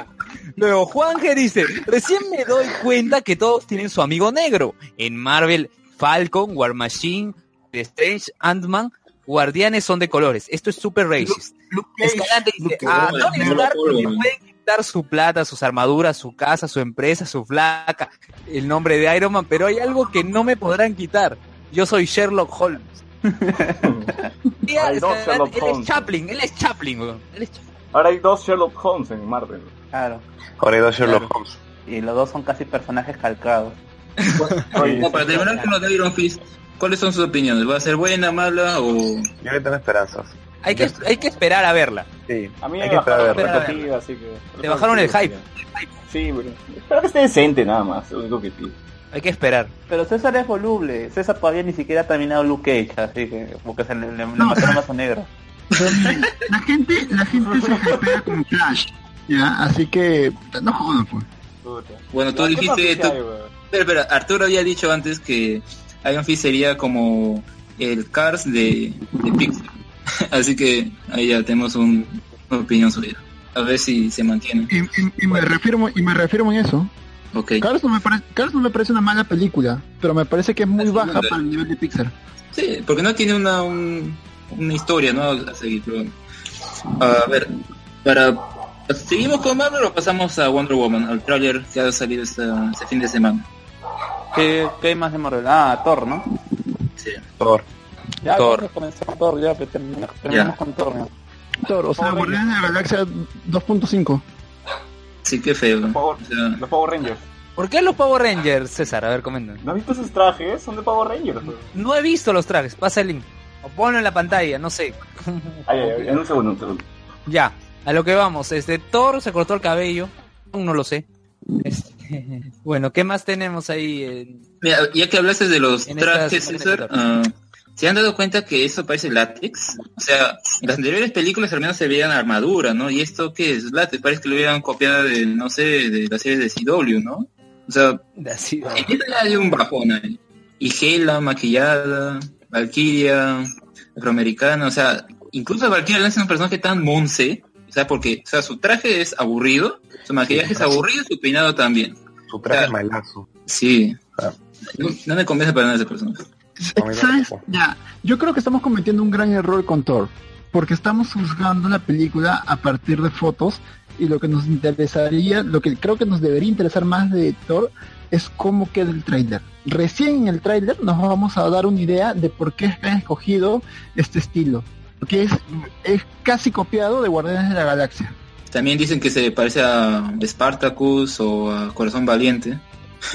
Por hay una foto en la que Que Thor no son comparaciones malas, o sea, ojalá No, más películas Son buenas películas.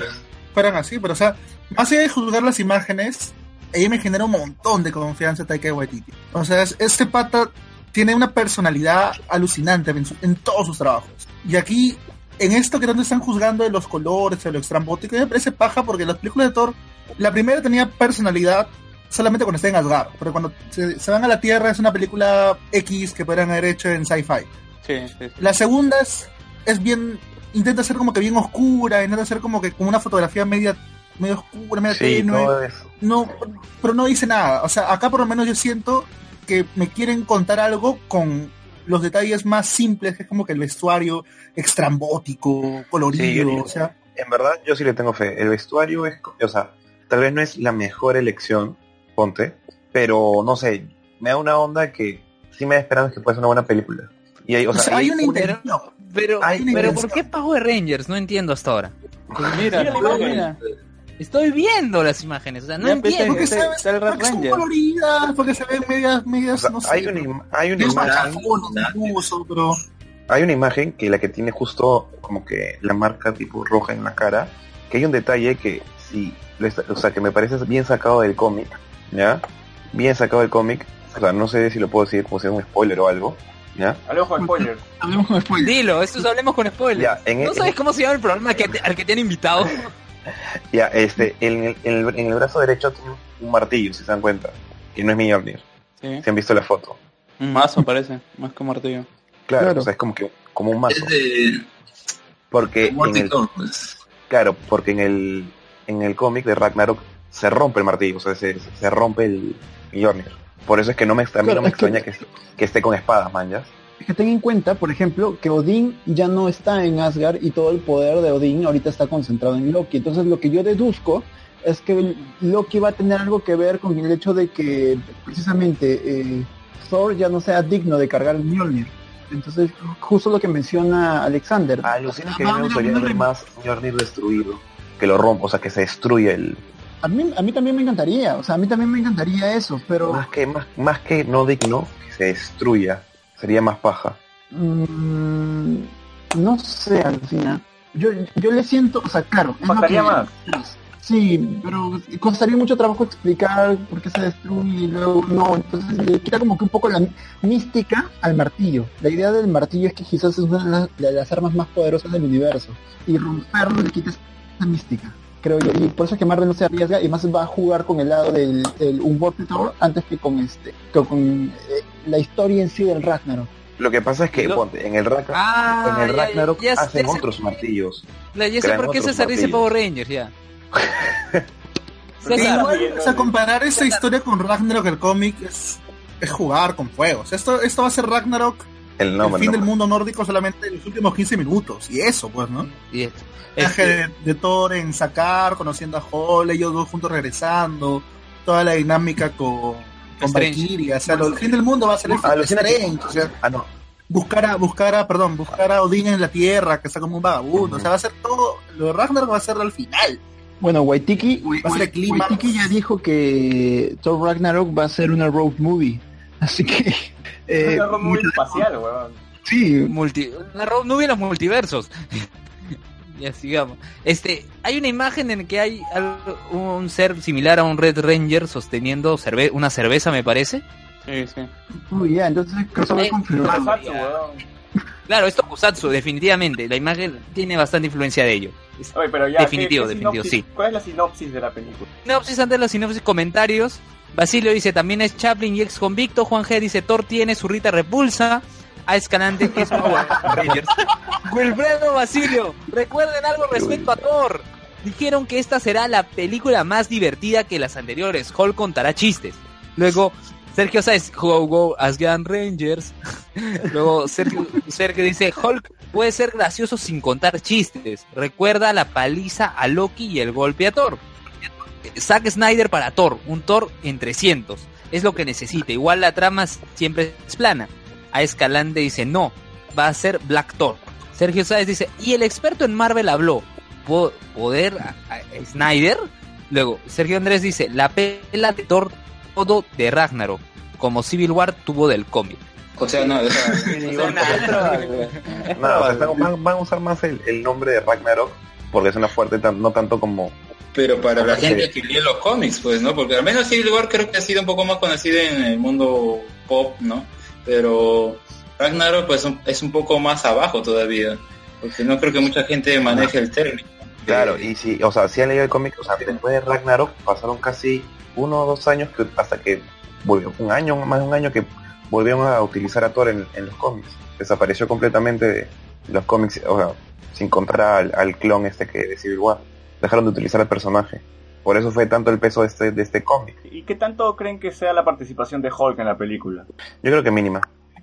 Solamente un cameo para verlo en, en el... No, pues. Yo quiero ver una No, porque va a ser un road movie Yo creo que va a ser una Hay una foto, y en la trama Una de las fotos de- que va a ser vale, visto como una especie de dios dentro de los gladiadores del gran maestro, o sea, va a tener una participación larga, creo, ¿no? Algo así yo, creo que, yo- yo creo que va a ser más una mecha bien fuerte entre Thor y, y Hulk. Hulk. Y de ahí como que ya solucionan la huevada y vos vuelve la tierra, vuelven los dos y ya. fue Claro, va a ser, va a Y ser así como, como se llama Caliban en, en, en Logan, va a ser utilitario. Claro. Yo creo que cuando o sea, va a hacer esa huevada, regresen a la tierra y, y, ahí, y ahí aparece Strange, lo ayuda y también. O sea, van a ser como que juega un momento y como que lo releva después Strange. A ver, a ver, lo que ha salido en el plot es que Thor regresa a Asgard, descubre que Loki está uh, usurpando el lugar de su padre, este lo envía, le quita el mazo, su martillo, ¿no? Y lo envía a ese planeta. Y, supuestamente si llega a ese planeta y como vemos en las fotos, ah, le cortan el cabello, ¿no? Y, pero antes hemos visto fotos en las que está Loki con Thor, ah, caminando por ahí, o sea, y ahí tiene el cabello largo, o sea, va a hacer crecer el cabello mágicamente, o van a pasar tiempo tal vez. ¿No? Claro, Porque cuando, no sé cuando, cuando eso con, Claro, corre el de tiempo. repente- De repente, claro, van a hacer como que un, un adelanto de tiempo, o sea, como que en el planeta ha estado un culo de tiempo que le volvió a crecer el pelo.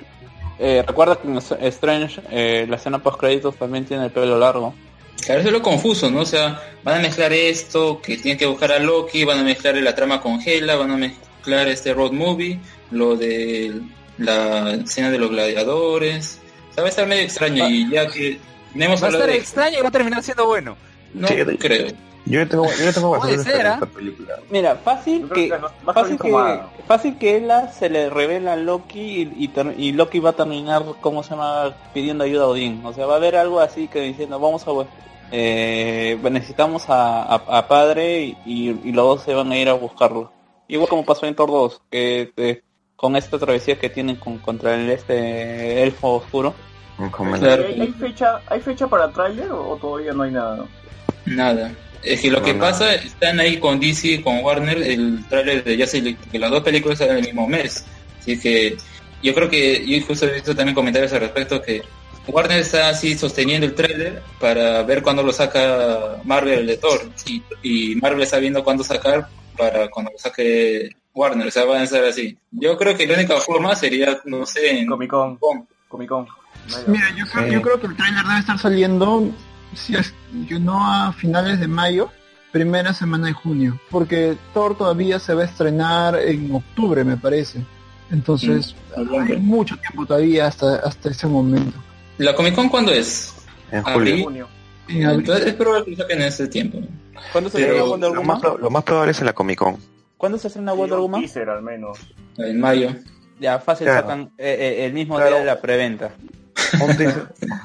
Malograr la preventa. Claro, y- ¿se acuerdan lo mismo que pasó con Batman vs Superman y cuando se estrenó la segunda temporada de Daredevil 2? Ah, también sacaron los, los trailers al mismo tiempo. Bueno, ¿qué otra noticia hay? A ver, bueno, creo que ya hemos abarcado todo lo de No. Thor. Y a ver, Game of Thrones. ya pues bueno, ha salido...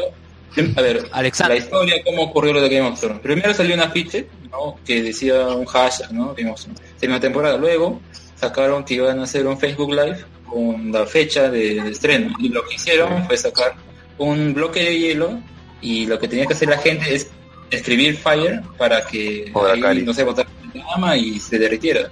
Y pues al menos no fue tan largo como esperar el trailer de Dunkirk, porque al menos pasaron seis horas, pero de que eso fue divertido no tuvo nada. Pero justo hubo fallas también de transmisión y todo. Y al final la fecha me parece que va a ser 16 de julio. Y también sacaron un teaser que ponen los las insignias de todas las cartas ah, y los diálogos de la serie viendo el conflicto entre los entre las casas y todo. Pero, mm, dentro de lo que han mostrado al menos se ve más o menos interesante. O sea, al menos en mí no, no despierta tanto hype. César, Para mí, o sea, Games of Thrones ya es, o sea, el hype ya está, man, o sea, desde, Sí. desde que, desde que termine la... Sí, el hype ya está, o sea, no tienen que, no tienen que hacer nada para que la gente quiera ver la, ver la serie. Basta que te no tienen que el, el escudo de los Stark. en esta última temporada. O sea, es más, yo creo que le están satisfaciendo al, al espectador en cuanto a lo que quiere ver, pues, ¿no? Y al final ocurren cosas bien simples. Yo creo que como no tienen material ya de dónde sacar, pues al final están recurriendo a la mano de los guionistas y pues no sacan nada brillante, más allá de... La gente va a estar esperando la, la próxima batalla de los bastardos, así. La, la próxima la batalla de los bastardos de turno, en este caso. Ya. A ver, muchachos, ¿hay comentarios? A ver, un momento, comentarios. Sergio Andrés Sáez Díaz, creo que la pela de Thor y Hulk será como la mecha con Silver Surfer en Planet Hulk. Escalante, no se preocupe, Claro. Es perfecto y sabrá hacer las cosas más que bien. Escalante, es obvio que será en la San Diego Comic Con en julio. Juan G dice, los se van a comer a Thor. Ese clip de Thor con banner lleno de chistes me la bajó completamente. Peor problema de Marvel, chistes forzosos. Y Escalante, estamos pre-hypeados. Bueno, y con respecto a Game of Thrones, ya, bueno, se sabe que van a ser siete episodios y también se ha anunciado que el Temporada último van a ser seis No, pero Así esta va a que- ser la temporada más corta hasta ahora. Sí. Claro, hasta el próximo año que saquen la, la octava y última y se acaba todo. Murió el payaso. Así que van, van a poner sus fichas a Westworld o alguna serie por el estilo. R.R. Martin creo que se va, se va antes, ¿sabes? No, tiene que sacarlo todo. ¿A dónde? Yo, ya yo tengo una apuesta en la que R.R. Martin se muere antes de que acabe la saga. No, no, no, no, no puede ser. El señor, Tiene que a ver. Martin ni viejo está, creo que tiene 60 años, o sea, ni tampoco tiene algún problema de salud. Decir que se va a morir ya parece meme, ¿no? Papá Noel. Papá Noel. Así que lo que dicen que, y eso sí quiero hablar de acá, del libro, ¿no? De que, ah, porque se demora tanto, Martin no cumple, ah, engaña a sus fans, lo que sea. Lo que ha pasado con Martin es que su último libro que sacó en el 2011 a partir de ese año empezó la serie y él estaba con productor y él estaba vinculado a la producción de la serie por cuatro Claro. años, hasta la cuarta temporada. Y luego ya fue que se desvinculó y justo también no salió en ninguna Comic Con ni nada, ningún panel. panel más bien fue a eventos literarios, ¿no? A ir a pequeñas convenciones, nada tan masivo, para centrarse en su trabajo en el libro y todo. Y yo creo que, a ver, si queremos la gente que ha leído el libro que, que sea un trabajo de calidad, yo creo que lo va a sacar si al toque, no, pues, o sea, es, es un trabajo que requiere tiempo. Claro, o sea, yo también creo que va a salir. Este año, a fin de año o el otro año va a salir, o sea, claro, la espera va a ser larga, pero también Acuérdate, igual, o ya sea, no va a pero estar igual tan acuérdate- sujeta a la serie ahora que va a terminar. Claro, pero igual acuérdate que este es el penúltimo. Falta, aparte falta otro. Claro, pero ahí va a ser que- cinco años, pues, o sea, Yo creo que un fan de Game of Thrones mata a George R. R. Martin antes de que se estrene la otra. eso es más probable que. A lo John Lennon. ¿Cómo? A lo John Lennon, a Westworld, a todos. Pues Sí mismo Westworld va a morir R. R. Martin. no. A ver, Juan G dice Game of Thrones, la gran, gran serie que este año no estuvieron en el Emmy. Basilio, chistes de Marvel, ¿acaso no lo viste venir? Luego, y Escalante, ¿quién se va primero, Stan Lee o R.R. Martin? Cállate. Sandy. R. R. Martin Inmortal. va a preparar su propia boda roja, huevón, entre los productores de HBO. Cállate. Eh, Stan Lee es inmortal. No le puede pasar nada. Va a vivir en tu corazón, no físicamente. Él es el one above all. Cállense. Él apareció con Deadpool. Claro, pero, Qué genial cameo. ¿Vieron? bueno, también A hablar ver, de- Wonder Woman. Justo- no, espera, antes de hablar de cameos, Ed Sheeran va a aparecer también en, en Game of Thrones. Porque los, los actores, no, pero a, a ver, eso es curioso, no, no, no sabía.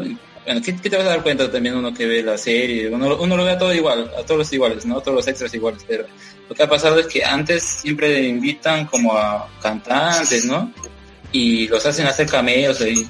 En ese caso, pues parece que los actores, como son seguidores de Ed Sheeran, de alguna forma los productores han visto la forma de meterlo y bueno, parece que va a ser un cameo. Al menos este va a ser un poco más notorio, pues, ¿no? Por su cabello va a va a resaltar más morir, que los va a otros. morir en un episodio. Sí, sería caer de risa que los matan en un episodio. Ahora se va a dejar crecer la barra para hacerlo así, como es un requisito. Pero a ver, ahora sí ya pasamos a los trailers y bueno, empezamos con la Wonder Woman, pues. ¿Lo han podido ver? ¿Qué les pareció? Me, Malazo, no pasa a mí me nada. me.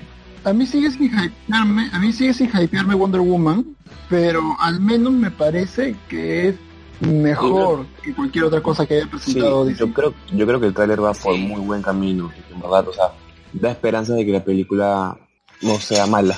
Oye, qué A feo eso, que me ¿no? pasa, Qué feo. a mí lo que me pasa con el trailer, No, O y sea, viendo Qué feo que te digas que que no sea mala. Pero es que en verdad ya vienes viendo todo lo que te da DC. O sea, y ya, o sea, ve regular, o sea, tu, esperan, tu a esperanza, diferencia de otros trailers, no- tu esperanza al menos no han mostrado el enemigo, eso es lo bueno. Sí, pero Imagínate que hubieran puesto ahí a Ares, todo su pelea, ya malogrado. ¿Ya? Eso ya me parece un gran avance. ¿qué cosa, qué cosa? Eso ya es un gran avance. Pero como tráiler les gustó. O sea, a mí me pareció que son ya escenas que ya hemos visto antes. Esto ya ha pasado antes. Excepto la parte del inicio en la que está entrenando en su niñez y todo eso, eso es lo Claro, nuevo. Lo demás, claro, sí, eso es lo nuevo. Sí, lo demás es como que... Es que es Wonder Woman First Avengers, pues. Claro, es como First. Lo que me jode es que están usando mucha cámara lenta. Yo digo, ¿será solo en el trailer o también será en la película? Parece que Eso. la directora lo han contagiado del estilo Snyder o algo, porque o sea, va, a- va a resultar molesto. Eso lo vengo diciendo desde que se estrenó el primer teaser de Wonder Woman. Es decir, el exceso de cámara lenta es evidente en el tráiler y es esta manía que tienen en DC por hacer que sus eh, superhéroes se vean geniales, todopoderosos, darle una sensación como casi de estatua al personaje en algún momento aparentemente épico. Pero el exceso de esto hace más bien que la película se torne sosa visualmente, porque le quita el vértigo requerido de, la, de los de Claro, le quita, le quita dinamismo a la película. Pero no puede ser un efecto que solamente lo usan para el tráiler. Yo no, creo. sé, sí. de- viniendo de. DC, viniendo de DC, Sí, no sé, lo peor. Lo peor es que como lo usan durante, parece que lo van a usar durante varias veces en la película, al final ya le quita la gracia. Si uno ve Sí, a cada rato lo mismo, seguro al final va a decir, ah, acá también viene otra cámara lenta, no sé. No, o lo peor de todo es que lo peor es que has visto estas escenas en cámara lenta en el tráiler ya tantas veces que aun cuando en la película no haya más, en el momento en el que empiece en la película de puta, la escena de cámara lenta, ok, ya, ya, ya pasó, continuemos. O sea, te, te va a dar esa sensación, porque es como... Sí, te va a dar como que-. ¿A ustedes les molesta que Wonder Woman use tacos? Mm, no. Es es súper incómodo para conducir. Ella usaba tacos, y usaba, ta- o sea, usaba taco aguja. No, yo ya, o sea, sí, pero lo que voy es dentro de una estructura un toque, un toque más realista, que es lo que intentan hacer los universos cinematográficos tanto de DC como de Marvel, usar tacones es estúpido. No puedes correr bien, no puedes saltar bien. Claro, se supone que hace piruetas, ¿no? No- sí, no sé qué tan útil es usar tacones. De Miguel, ¿tú has visto el tráiler? Eh, bueno, va a salir, luego viene. pero- Murió. Murió. A ver, comentarios, comentarios. Pues con Stan Lee, Juan G, hay una actriz en Deadpool que va a ser la gran Ma- Magdiel Lugas. Este, Escalante, como un hobbit, Wrong Universe. Hoy leo todo. Sergio Andrés Sáenz Díaz, Wonder Woman es la última esperanza de calidad en el DCEU. La liga no cuenta, ya le di GG. Y Basilio, en Man of Steel la gente se quejó de la ausencia de cámaras lentas. Ahora se quejan de que haya cámaras lentas, no entiendo. Bueno, yo no soy de esa gente que se ha quejado de que no haya cámaras lentas en el Man of Steel, así que a mí no me metas en eso. Pero No, es que el problema, no. igual, mm, algo que molesta, va a molestar a la hora de la película. El problema no es la ausencia ya o, el, o la presencia de cámaras lentas. El problema es cómo las usas.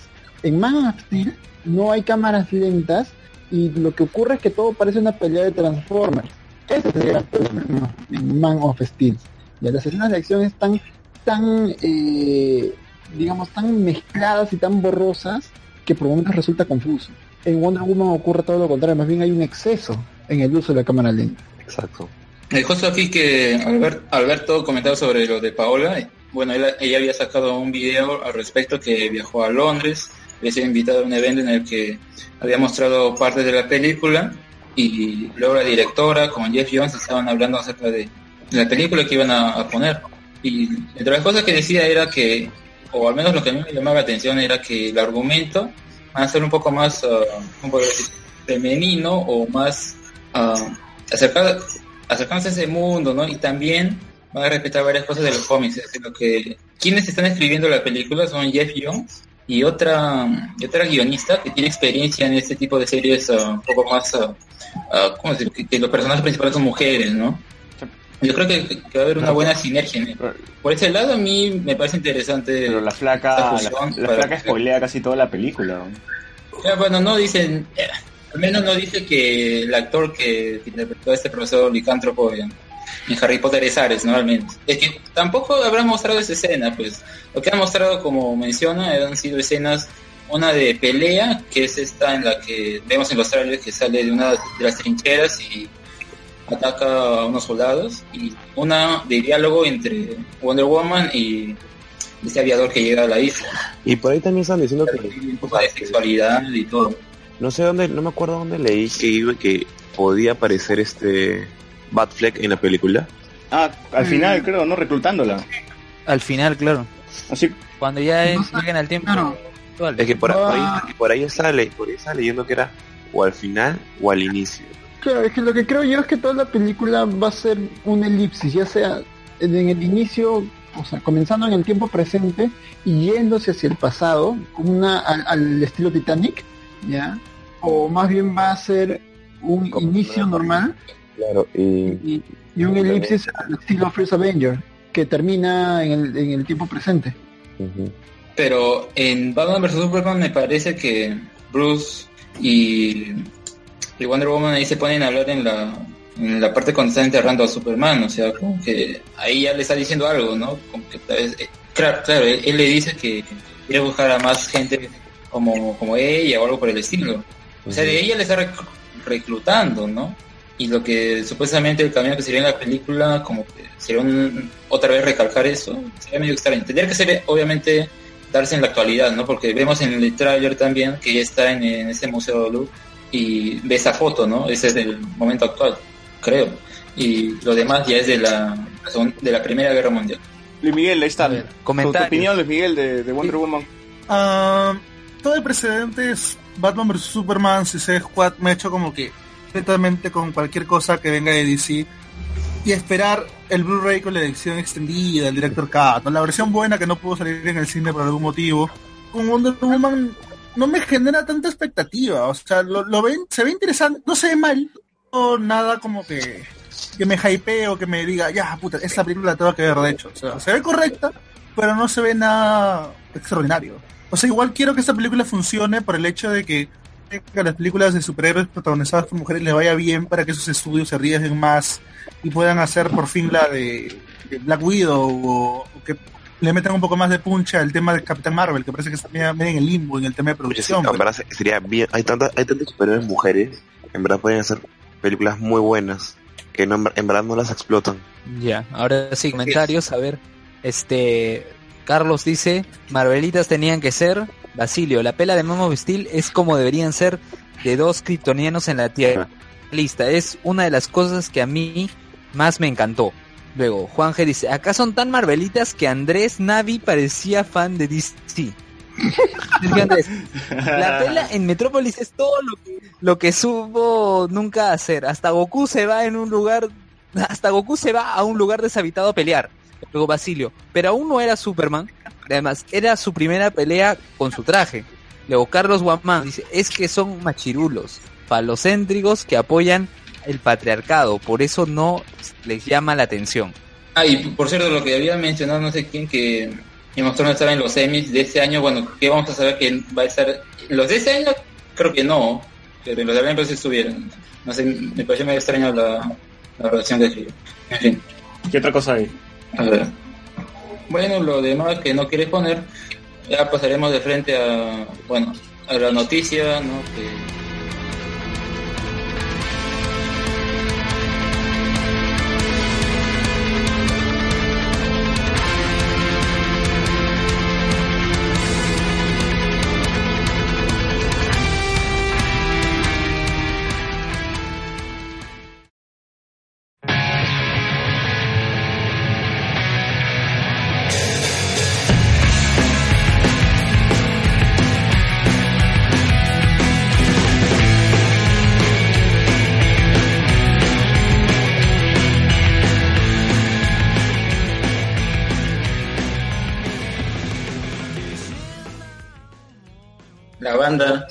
Tanto esperada por el mundo Generation. Sí, Ah, Asen Generation va a llegar a Lima en julio. No recuerdo las fechas, a ver, busca el volante. pon- ay, ahorita lo, ahorita lo buscamos. Va a ser un tour latinoamericano por México, Brasil y Perú. Y me parece que en Brasil va a tener dos fechas. O en, bu- busca el trailer. Ahí está eh, las fechas. El tráiler de Generation en Lima. Es el es el miércoles Sí. 12 de julio en el Centro de Convenciones Barranco Arena. Así es. Llegan gracias a Yamato Perú. El 8 y 9 van a estar en Brasil, eh, en México y el 16 nuevamente en Brasil. Solo que en las dos primeras fechas van a estar en Sao Paulo, se hará en Fortaleza. Pero coméntanos por qué hay tanto hype con que Asian Kung Fu Generation llegue a Lima. En verdad, A ver, ¿tú has escuchado, ¿tú has escuchado Haruka Kanata? Obviamente que sí. Pero explica, Haruka explica a la gente que no ha escuchado la banda. ¿Por qué hay tanto hype? yo sí no escucho, por ejemplo, yo sí no he escuchado absolutamente nada de esa banda. No, lo más probable es que se hayas escuchado, pero no sepas que son Ajá. ellos. Posiblemente. Exacto, exacto. Por ejemplo, ¿has visto Naruto? Sí, El opening. Bleach, también. Full Metal ah, Full Alchemist. Metal Alchemist. Ala, sí. Fullmetal Alchemist. Todos los openings, Ya, Ya. ellos cantan la mayoría de openings de esos animes son cantados por Asian Kung Fu Generation. No la mayoría, uno de esos openings. En Uno. caso de- no, en el caso de Fullmetal Alchemist también es un ending, me parece. Regroy. No, es el cuarto opening. No, en Naruto son dos, dos openings. a ver. Haku- Ha- Haru- Haruka Na- Kanata y Blood, Blood Circulator. Que es el último... Luego ¿Cuál este en Tiene un par de... En Shippuden es el ending. No, es el opening. Es el opening. Es, supuestamente es el, el último opening que, que iba a tener Naruto. Porque ah, justamente iba a estar adaptando la, la, ulti- la última parte del manga. Y ese iba a ser el último opening de Naruto. Pero luego hicieron GG y, y sacaron más, más, Naruto más animes de, de Naruto. Después también ha, ha compuesto para películas anime. No, pero, pero. Full Metal Alchemist lo recuerdas más. O sea, ese opening. ¿Quién, Ah, no ha cantado ese opening? Así, con tu japonés super hiper mascado. La gente que no ha visto Full Metal Alchemist. Pobrecitos. Bueno, esta banda, eh, Asian Kung Fu Generation, se formó en el año 1996. O sea, ya tienen... Los integrantes de la banda, la, la mayoría tiene 40 y el vocalista tiene No 41. jodas, joder, se ven muy Ahora va a chivolos. cumplir 41 Se ven muy años. chivolos. Los sí tienen 40. Han nacido en el 1977. No envejecen. Son Brunito Pinasco. En Japón, latido por día. ¿Cómo? en Japón, pues eh, los, los artistas Latido por día. principalmente no, no sé, bueno, supongo que también se habrán cuidado, pues, ¿no? No Claro. Para tener esa apariencia hasta ese momento. Bueno, también es el tema de, la, de las... bo- no, o sea, ya, ellos no entran en el concepto de boy band, pero el mercado japonés eh, gira mucho en torno también al aspecto físico. De, Ay, ni que fuera una banda coreana, weón. Que fuera BTS. Pero también hay boy bands japoneses, pero ese no es el caso. Juegan al andrógino. En el caso de los japoneses no juegan al andrógino. En el caso de los japoneses más bien juegan una cuestión de juventud eterna. Mm, No, ahí te equivocas, porque hay bandas visual kei en las que los que justamente cogen esa inspiración del glam rock y viajes, esos peinados estrambóticos, al menos en los 80, ¿no? Ahora también es algo así, pero ya va por un poco más dark, un estilo más así, más oscuro en sus principios. Incluso hay bandas que en un principio tienen ese look así un poco más uh, borde, pero mientras va avanzando ya se, eso, se estiliza más pero en Japón también es igual, o sea, nace al menos en lo que es entretenimiento o música o bandas, lo que hacen es uh, optar por ese, uh, por ese lado andrógino, por, no tener miedo a expresar su, tanto para las canciones o para sus looks, que eso mí me parece muy interesante de, su cultura, porque incluso tiene muchos fans y todo, o sea, no, no es que porque se vistan así, o sea, sean rechazados, más bien eso ocurre en países como Perú, ¿no? que no entienden por qué se maquillan, por qué se usan pintalabios, o etcétera. Pero en fin, volviendo a Second Generation, ah, supongo que ya estarán ahorrando para la entrada, ¿no? Ah, salió, ¿cuántos, cuántos Sí, pero todavía no sale precio, ¿no? ¿Cuánto crees que llegue esta? Ah, pero sea, Cuando vino Flow, que está banda japonesa también, que tiene algunos openings, ¿cuánto costó alguien, sabe? 100 y... A ver, Vamos a buscarlo ahorita gracias a internet. Claro, pero yo yo me creo acuerdo que, lo- que la banda japonesa ha venido, por ejemplo, Miyabi, Ex Japan, uh, Steven Gray, las... Tienen entradas cómodas que son... Todos los trajo Yamato. que son más de Y todos no, los trajo Yamato Japan, Es parece. que Yamato antes se llamaba J-Way Perú, pero es lo mismo. Ya, ellos, ellos lo trajeron. Pero Deering Gray es más caleta, Gray Flow- era más caleta. Ah, pero Claro. mira, en Flow, las entradas, las 250, 300 lucas. claro, pero mira, en Flow las entradas fueron la general 76 soles y la VIP 157 para Flow. Sí, no creo que pase. Barato. No creo que pase de, de- de 200 lucas. Y además, el Barranco Arena, si ustedes saben, es, tampoco no es un local súper, hiper grande. Y solamente se puede dividir en dos secciones, pues, VIP y general. Es verdad. Mira, lo que yo creo, más o menos, lo que pasa, porque la, la banda sí es un toque más conocida, ya, este, yo No creo que lo creo que plata. en general debe estar sus 100, no más de 150, pero debe estar por ahí, y la VIP debería estar entrando alrededor de los 200 o 150 soles. Mm, Y no hay mucha diferencia. ¿ah? Mira, tú puedes verlo de- desde atrás y se ve bien igual. ¿ah? O sea, como digo, el local es bastante pequeño, así que de cualquier lado se puede ver de puta madre el concierto. Ah, eso sí, eso sí, pero ya, ya también es una cuestión de pues, la gente que quiere La comprar. gente que quiere el sudor de, de los japoneses. Claro. Así que pre- vayan preparando su cosplay. Vayan, vayan preparando su cosplay para ese día. Va- Van, van a ver un montón. ¿Se pueden esos conciertos en cosplay? cierto puedes ir vestido como chucha quieras, weón. Claro, pero es, a ver, No, normalmente tienen más restricciones en los conciertos para el, cuando entras. Por motivo de seguridad y todo eso. No sabemos que nos lleves alcohol. Florida no me parece que hayan ido cosplayado nadie. No sé, yo no he visto fotos de alguien cosplayado. Imagínate que vaya alguien cosplayado de Alphonse. Va- Van a ir, weón. Yo también creo que van a ir de Alphonse, de, de Edward Elric, de Naruto, sobre todo de Naruto. O sea, van a ir a escuchar una canción. No, cuando abran la puerta todos van a entrar corriendo como Naruto. A mí un opening que particularmente me gusta mucho es, eh, se llama, la canción se llama Re Re y es de Boku Dake ga Inamachi.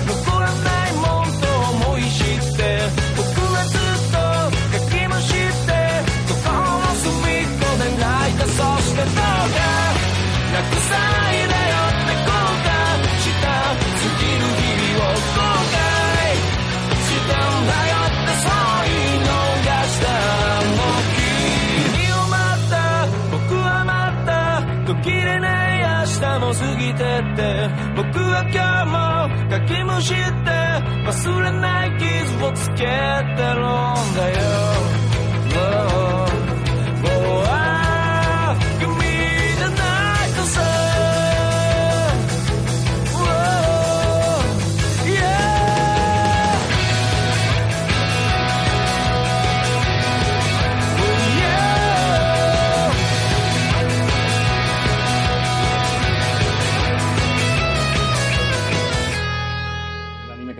pasado, que me gustó también. Regular, pero a mí me gustó. Espero que toquen esa canción definitivamente, porque también el problema, No, a ver, el problema es de que qué, sí, con- qué canciones van a, van a tocar en el concierto. Nadie sabe cuál es el set, el set list. Rewrite, este, Haruka Kanata y After Dark de ley tienen que estar. A ver, es que este grupo, me parece que el año pasado habían hecho también un tour latinoamericano por México, Chile, Argentina, Brasil, pero no habían llegado a Perú. Cree que llegaba a Perú y todo, pero no, no llegó al final.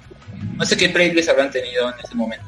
Pero imagino que Vamos a tocarán canciones también. A ver, a ver busca, pero... Hay una página ejemplo, que se llama el set list, que es que te muestra todos los set lists que, que va tocando la banda en cada presentación.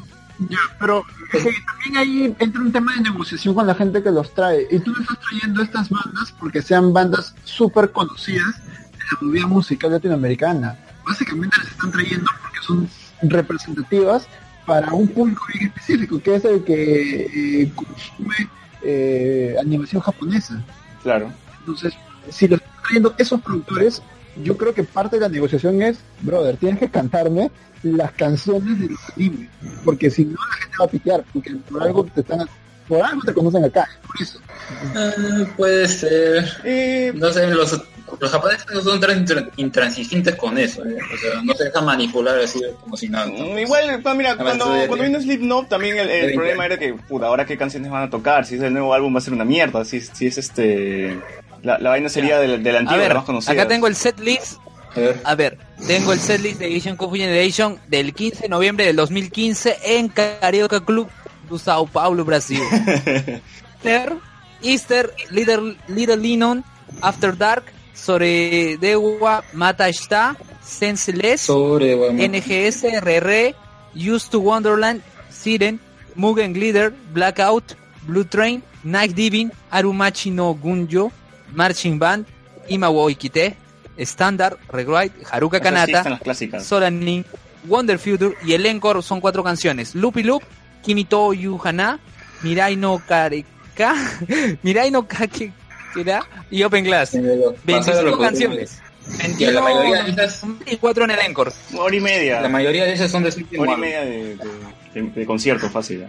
Dos horas. La mayoría de esas son de su último álbum. de Dale Wonder dos horas, ¿ah? Mm, Te es que más teloneros, yo- va, el concierto va a ser de dos horas, definitivamente. ¿Quiénes van a ser teloneros? ¿Han confirmado algo o nada? ¿No? Me imagino que será No, todavía muy otra banda japonesa, ¿no? O, o solamente ellos. O si no, yo creo que el indicado sería Acacia. No sé si han escuchado Acacia, que es una banda peruana japonesa.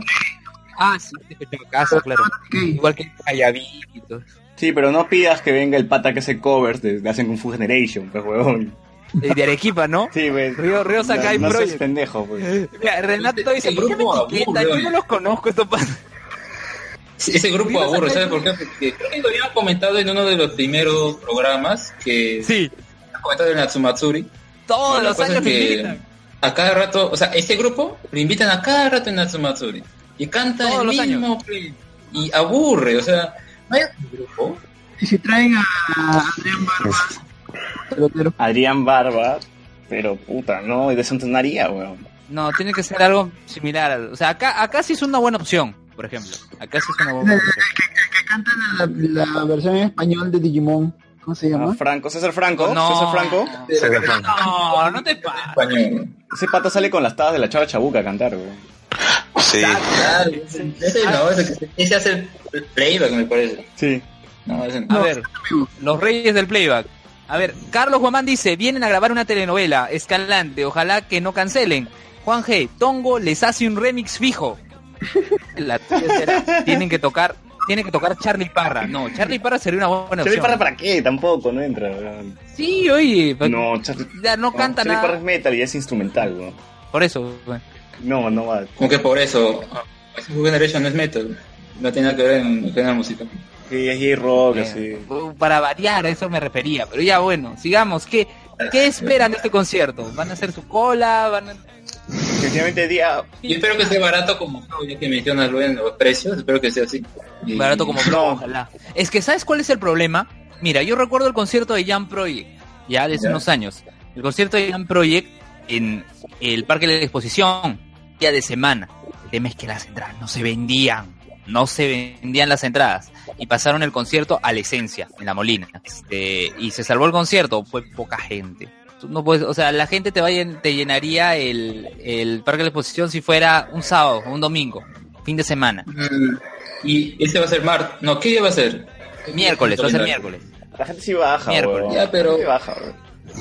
Y por eso, y por eso, por eso han colocado el Barranco Arena, porque va a ser un local que sí, relativamente podría llegar. No es algo tan pomposo ni tan grande porque no, no vas a llenar las. Nuevamente, repito, el público de ese tipo de bandas es específico. O sea, más allá de que acá hay un montón de gente que pueda haber visto los animes, no todos son seguidores de las bandas que tocan las canciones y, y encima esta banda que no es que se dedica solamente a hacer eh, openings y endings, sino que algunas de sus canciones han sido escogidas para eso. Claro. Son Y ir miércoles va a ser complicado. Yo solamente espero que ese día no vendan cerveza y vendan sake, weón. ¿Tú has ido al Matsuri alguna vez? Obvio, obvio que sí, obvio que sí. Yo he tomado sake. Y ahí has probado. el Claro, sake. mi pata es socio del, del It's mi pata es socio del Matsuri, le regalan jarras de sake. Socio del Matsuri, socio de la sea, ¿del ELU. Matsuri o de la De Elu? perdón. De la Elo. ¿Qué quién? ¿Elías No, o Z? ¿Tú crees que son mis dos únicos amigos, no, weón? Sí. Sí, sí. tengo más, tengo más. Si no la pichanga, no habría gente para la pichanga. Ya. Ya. Carlos Guamán dice que traigan a Aria 7. No, ni de vaina. Oye, creo que no, no, no- pero no con la- puede entrar, no sé, hemos tenido problemas con Carlos que ya no, no se puede, no puede volver a entrar o algo así. Ya, Basilio dice, mejor vuelvan a Iron Man 3, me aburro. Escalante, 35 bien pagado, incluyendo choripán y gaseosa caliente. ¿Qué choripán que hablas? Ah, ya, fue concierto. No, que te den... Por ejemplo, en el caso Ah, de, weón. de One Ok Rock, de One Ok Rock, Iris, los precios estaban entre VIP 250, General 125 y Desanime que estaba 100, o sea, claro, es otro grupo, otro, la persona que lo trajeron, pero ojalá esté en eso- en esas. Yo creo que con, ya especulando puede estar 100 mínimo la entrada general o la VIP, obviamente ya estará más, pero ojalá no sea tan caro, nada más. y no sé, pues, mira, lo que yo me- a mí me gustaría, o sea, yo sé que la gente que va, que va a ir va a, va a esperar que, que canten Right, Haruko Kanata, After Dark, After Dark. Madashita, After Dark.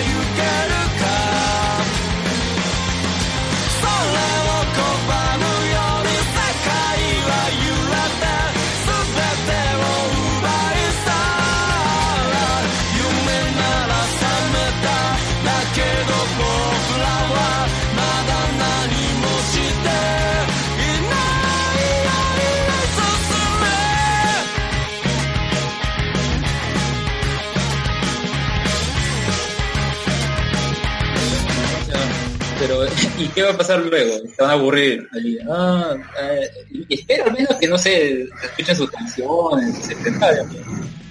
No sé, estaría más grabando que prestando atención al concierto. Y Eso es, eso es algo que siempre se repite, ¿no? Que la gente, eh, más que estar en el concierto, está grabando. Yo digo, ¿alguna vez ves sus grabaciones?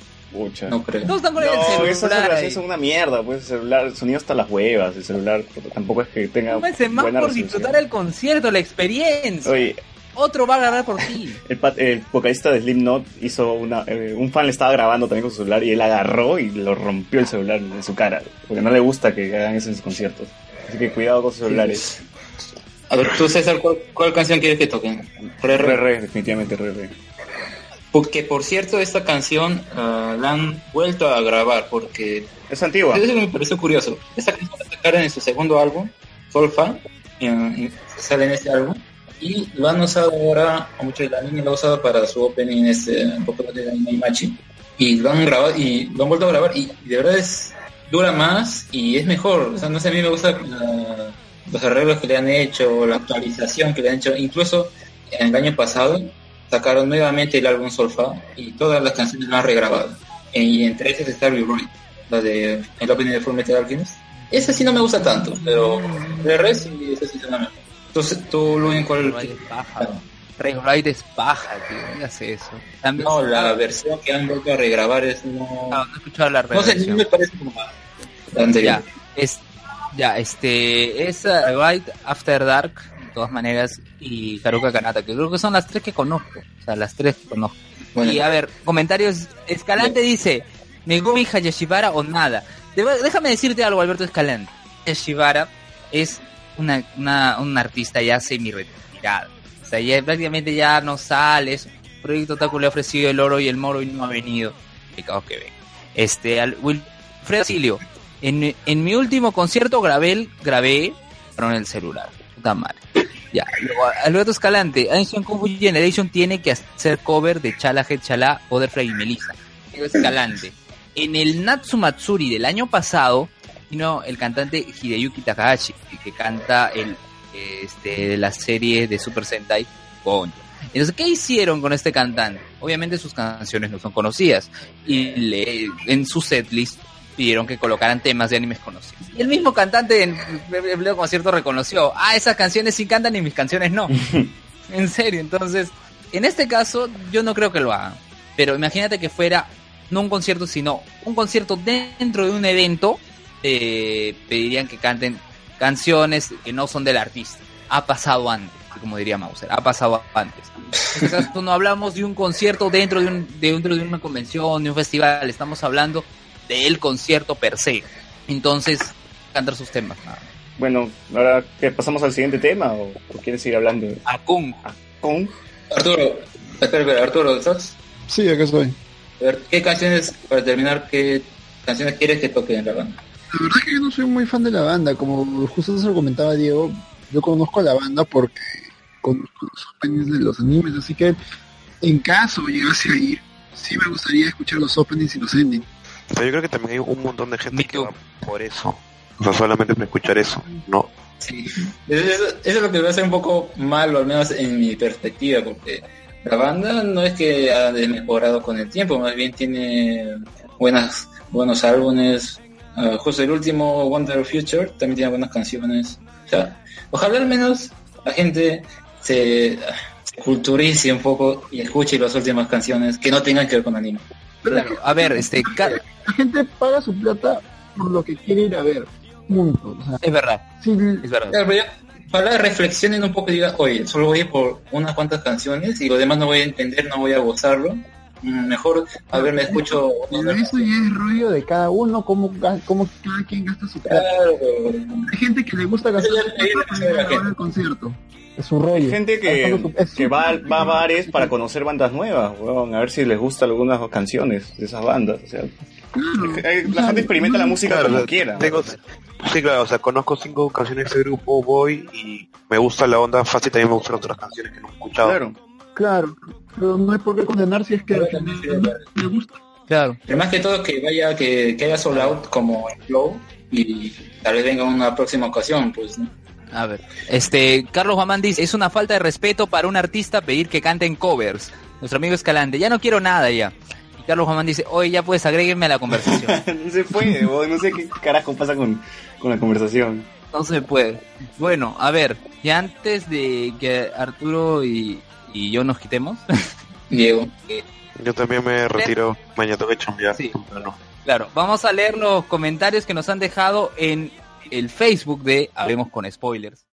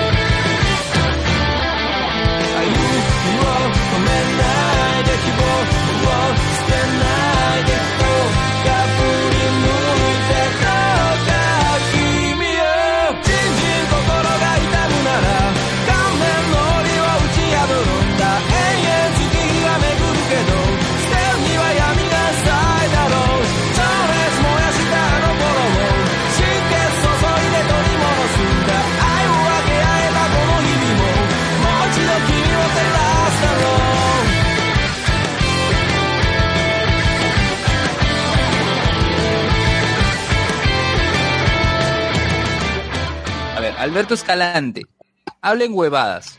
Carlos Guamán, eso siempre, por eso mencionamos a Donito. Alberto Escalante. Carlos Guamán, hagan el segmento de Donito. Donito les zurra, le susurra al oído del podcast escucha.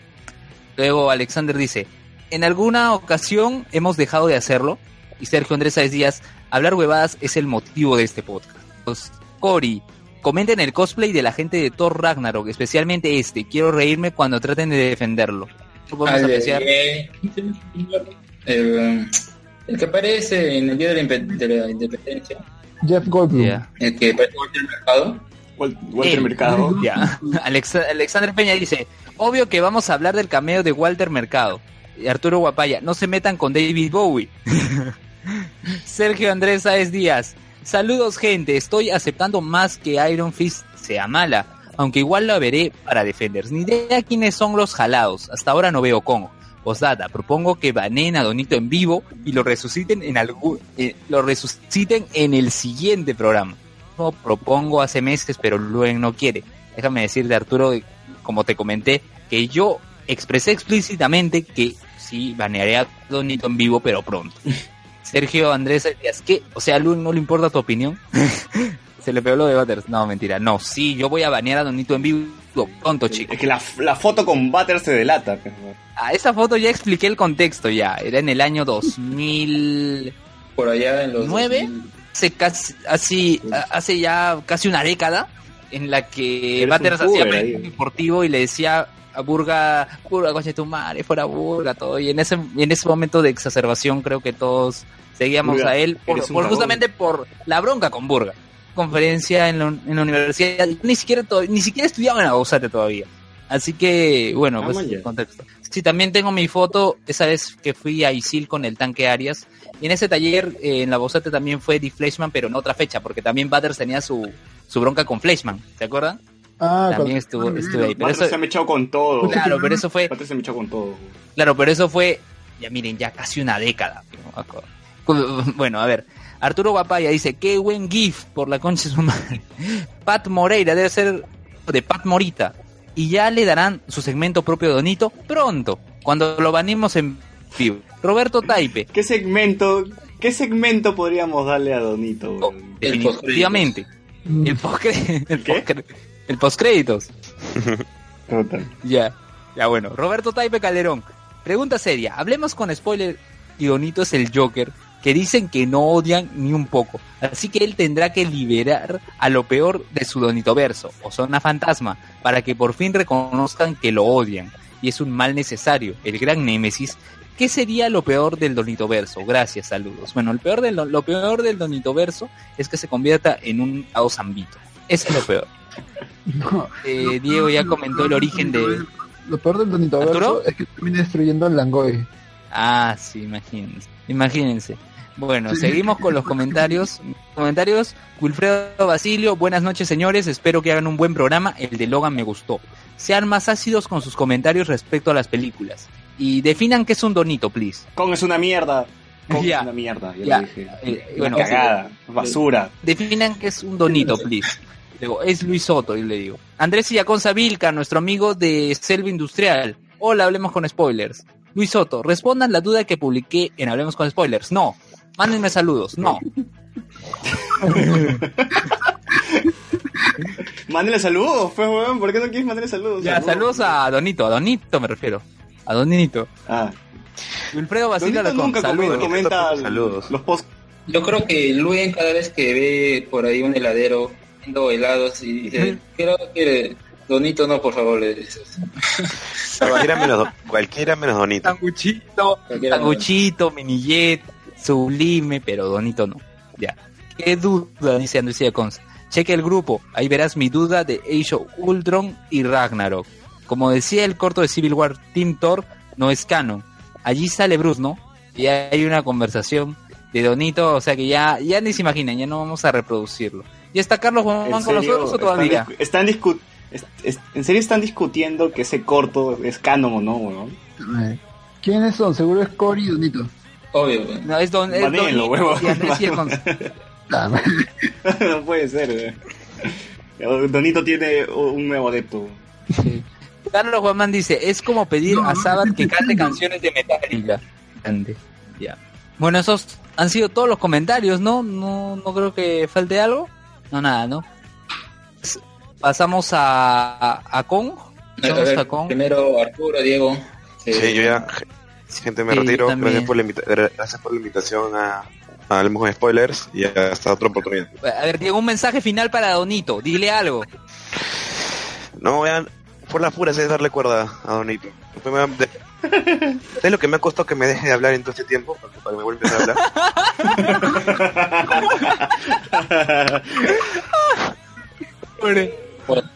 Muy buena que preguntó. Hasta luego, gente. hasta luego, Diego. Hasta luego, Diego. Arturo, por favor, tus últimas palabras en el podcast de hoy. Tu recomendación, tu recomendación antes que te vayas. Ya, mi recomendación. Esta, la siguiente semana comienza el festival Saliendo de la Caja, que es un festival de alumnos egresados de la PUC. Son compañeros míos, ex compañeros míos, que están mostrando sus montajes finales. Son como nueve proyectos. Ah, Creo que hay cuatro o cinco que valen la pena ver. Eh, uno de ellos es este ah, Mayla Miguel, que es una especie de performance eh, sobre la depresión, así que vayan, chequen, está interesante. Y también se va a estrenar eh, pronto una obra que no me acuerdo el nombre, pero que uno de sus personajes es el Power Ranger verde. yo pensé que yo pensé que era Arturo cuando lo vi. La barba, los lentes, ese es Arturo. Y luego me dijo, no, no soy yo. Ya, no me acuerdo el nombre ahorita de la obra, es interesante la premisa de esta porque eh, es una chica que empieza a, a lidiar con sus recuerdos del pasado y sus recuerdos del pasado, la música que escuchaba, los programas que veía, las series que seguía y entre esas series que seguía pues ella estaba, su primer gran amor era el Power Ranger verde y por eso es que este personaje aparece en la obra. Wow. Pero Ya. el, el Power Ranger verde haciendo alusión a Tommy. Claro, claro, el Power Ranger verde el que, el que todos recuerdan, Tommy. Así es. Porque nadie se acuerda de las otras generaciones. Eso, y, y me sumo al pedido de, de Diego, no le den cuerda a Bueno. Donito, por favor. Ignórenlo. Muy bien, Arturo. Muchas gracias por estar aquí y, esperemos que vuelvas pronto. Pues eh, recuerda el, anterior programa donde estuviste, pusimos en el, en el título el regreso de Arturo, así como el regreso de Juan. O verdad que es de güey. Pero mira, ahora ahora estamos terminando temprano, el podcast ha empezado temprano. Estamos terminando que no van a hablar de Kong. No, el señor Arturo. No, pero ¿cómo va a ser un- unos comentarios nada más? No vamos a hablar así de largo. No merece que hablemos de largo. ¿Cómo vamos a hablar cuatro horas de Kong? Pues tampoco te pases. Ya, aye- se ha conectado. Sí, sí, y deje, vaya, vaya, yo recién llego. Bueno, nosotros nos vamos. Este. Bien, chicos, Bueno, ya. mientras intentamos conectar a, a Carlos, Luen nos, nos deja. Sí, yo también los dejo, chicos, este, que la pasen bien. Van a, vamos a ver una conversación entre César y Alexander sobre Kong. Este, bueno, si César odia a Kong, supongo que Alexander tiene que defender a Kong, o tampoco lo vas a defender. Bueno, le he dado dos estrellas. ¿no? Ya, Sí, sí. escucha, entonces va a ser un, una arremetida contra Kong. Santa, Santa Cruz quería defender a Convert, también nos ha abandonado. Todo el mundo se muere en Claro, muy bien, chicos. Es- eso pasa, eso pasa porque Carlos Juan no puede conectarse. Créanme que ya hace rato hubiéramos terminado. Bueno, bueno, un abrazo a todos, que la pasen bien, nos escuchamos la próxima semana. Sería bueno, eh, además de, su- de tener este programa en YouTube, lo subimos a iBooks. Se agrega la música de fondo, pero sería bueno que incluyeran algún bonus track. Eh, César y Alexander, a ver, que agreguen algo que no salga en YouTube, pero sí en iBooks. A ver, entonces, este, Sabes que eso está, eso está complicado. eso, eso lo planeas antes de iniciar un podcast, no en la mitad del podcast. mitad al final. Pero bueno, ya, este, nada, que la pasen Bueno, al bien, final. chicos. Que la pasen bien y un abrazo, gente. Nos escuchamos la siguiente semana. Escuchen más podcasts, escuchen el Angoy, escuchen la Mesa de Grido, que esta semana ya hacen su programa de fin de temporada. Escuchen la Guía Escéptica, escuchen este El Vicio Podcast, eh, y no, y todos los podcasts se puedan encontrar. Visiten Podcast Latino también. Así que un abrazo a todos, que la pasen bien. Nos vemos. Chau.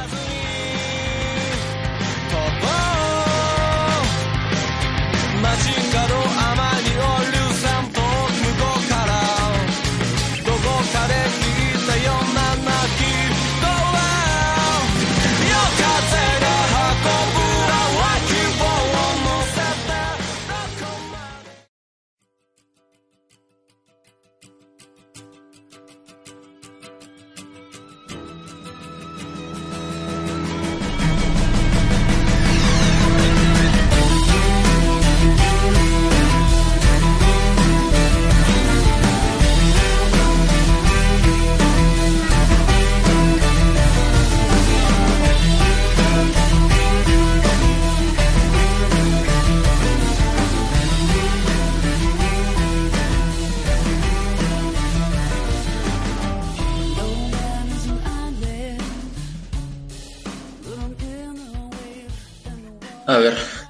que lo comentábamos la semana pasada acerca del tráiler que había salido, el último, y mencionábamos que el tráiler se veía decente, al menos para mí, a mí me gustaba, la música que usaban, las escenas, me parecía buena. Hypeada, weón. Hypeada. O sea, ver a Kong echando con otras criaturas gigantescas. Te daba fe de que la película más, más o menos iba a estar llena de adrenalina, ¿no? Claro, y creo que al menos eso lo logra, ¿no? O sea, no siendo tan exigente, pero que lo logra. Pero al final, bueno, viéndolo este este, jue- este jueves, ¿no? Que se estrenó la película, vemos que no fue así. Mucho respecto del resto, pues, ¿no? Los personajes, la trama, cómo se mueve todo. Fue una, al menos por mi parte, una decepción, porque yo creo, eh, no, no sé, César, si a ti te habrá gustado Godzilla 2014. A mí me gustó por el planteamiento que te hace, que es La de Peter Jackson, claro, a mí también me gustó, siendo una película bastante pretenciosa también en, en- en lo que se realizó, pero al final de cuentas a mí también me, me terminó agradando la película. O sea, está mejor construida, ¿no? En cuanto a- al principio. O sea, yo había... Hay personajes, los personajes están mejor desarrollados que, que en esta película de Kong. Claro, y yo... O sea, la película dura tres horas, ¿no? La, de, la primera de King Kong. Y uno puede verlo, ah, eso qué largo. Pero hasta la mitad de la película, que justo le he vuelto a ver para recordar un poco, no retiré ninguna escena. O sea, siento que todo tiene que estar ahí, que está mejor manejada las personas porque te importan, ¿no? En cambio, en esa versión no, no, no importa que, que si se muere o no. O sea, es bien impostado. Este. Claro, acá lo que, lo que intentan es darle protagonismo a Kong. Kong es el protagonista, es su película, el nombre de la película se llama Kong, así que él debe ser el que permanezca más tiempo en pantalla y el más relevante. Pero el problema es ese, Kong no es, lo no es lo suficiente como para que te llene una película de dos horas, sobre todo porque Kong es una fuerza bruta, es una fuerza de la naturaleza y, y necesita también algo ahí con que apoyar la historia y que, y que, se, man- y que se mantenga. Pero acá estos personajes son absurdos y hasta mal trabajados. Incluso esa de Peter Jackson al menos te trabajan un poco mejor la relación con, con la actriz, ¿no? Y, o sea, ahí hay un Watts, sí. Cambio acá como que incluso ah, tratan de con Brie Larson, pero, o sea, se siente como que estuvieran corriendo o ya pues ya que chucha vamos a hacer la misma escena de, la chica tocando al mono, ¿no? Y, y pues, o sea, y justamente eso es lo único necesario para mover luego los personajes para que lo defiendan. Claro, o sea, en, la película del- de, Peter Jackson al menos había una construcción de esta relación de, la, de Naomi Watts con, con, con King Kong, ¿no? Que, va, va siendo progresiva la relación. En cambio aquí es, ya en- les contaron una historia, les la salvó una vez y ya enfatiza, enfatizan con el mono, ya son los mejores amigos y quieren dar su vida por él. Solamente por una escena donde le ven a los ojos y ella pone su mano encima de su rostro. Y no, no es suficiente como para crear un para crear ahí un, un- un tipo de conexión con, con, con Kong. Así es. Y también con respecto a Godzilla 2014, esta de, del director de Rogue One, ¿pudiste verla? No, yo no vi esa película. Como le- leí comentarios que, que estaba mala y todo la vaina, así que no, no me atreví a verla. Ah, o sea, te, te bajó... No, no tenías, o sea, no tenías interés y luego los comentarios menos interés todavía. Bueno, sí, al principio sí me dio interés porque ver a Brian Cranston en una película con Godzilla dije, wow, esto va a estar paja, pero luego mi hermano llegó y me dijo, no, no veas esa película, que puta, Godzilla aparece justo casi de tercer acto, creo que me dijo, porque no, no es lo que esperaba, pero Mm, bueno, me desanimó a verlo. Claro, pero a ver, yo vi la película en su estreno porque mm, desde ese momento, 2014, justo también estaba interesado en ver las películas, los, los blockbusters, ¿no? Que se estrenaban. Y pues ah, tocaba Godzilla y me fui a ver la, la película. Y a mí me gustó la película, me gustó que tomar el punto de vista de las personas en cuanto al monstruo, pues. Y obviamente nunca lo vamos a ver necesariamente completo, todo en su esplendor, porque es lo que quiere la gente un poco, ¿no? Ver al monstruo así en pantalla. Y eso es lo que obtenemos en Kong.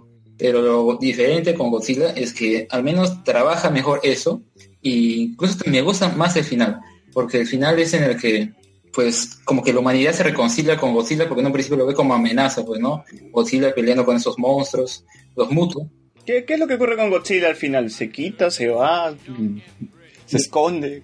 Los derrota, los, los mata, los vence y luego él se va a su como a su guarida secreta en el mar, pues, ¿no? Como es una bestia de las profundidades, pues regresa Claro.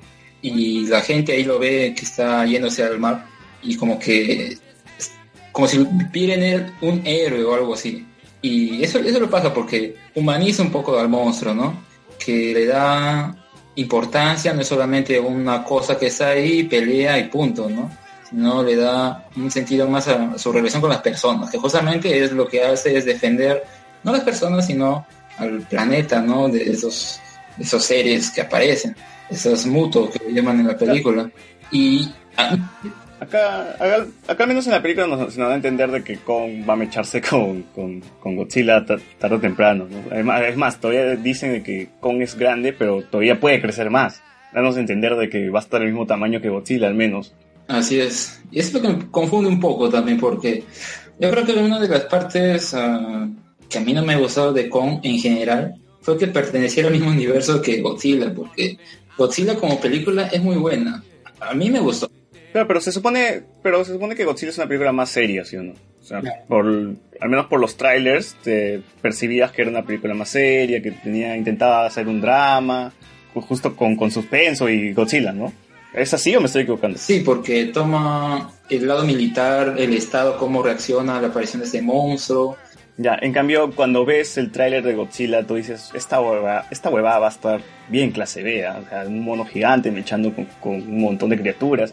Y luego en la película, como que sí, eso es clase B, intentan ser clase B, tienen partes clase B, pero luego no, no, no llega a, a cuajar dentro de la película, entonces se vuelve incómoda. Claro, Los chistes también porque- eran súper incómodos y, malos, no me reí ningún, ningún chiste. Claro, porque también intenta hacer película A. Justo había escuchado sobre esto en un podcast que comentaban sobre la película, pues, ¿no? La película no quiere ser A porque no tiene el talento para hacerlo, pero tampoco es B por, por ¿cómo se llama?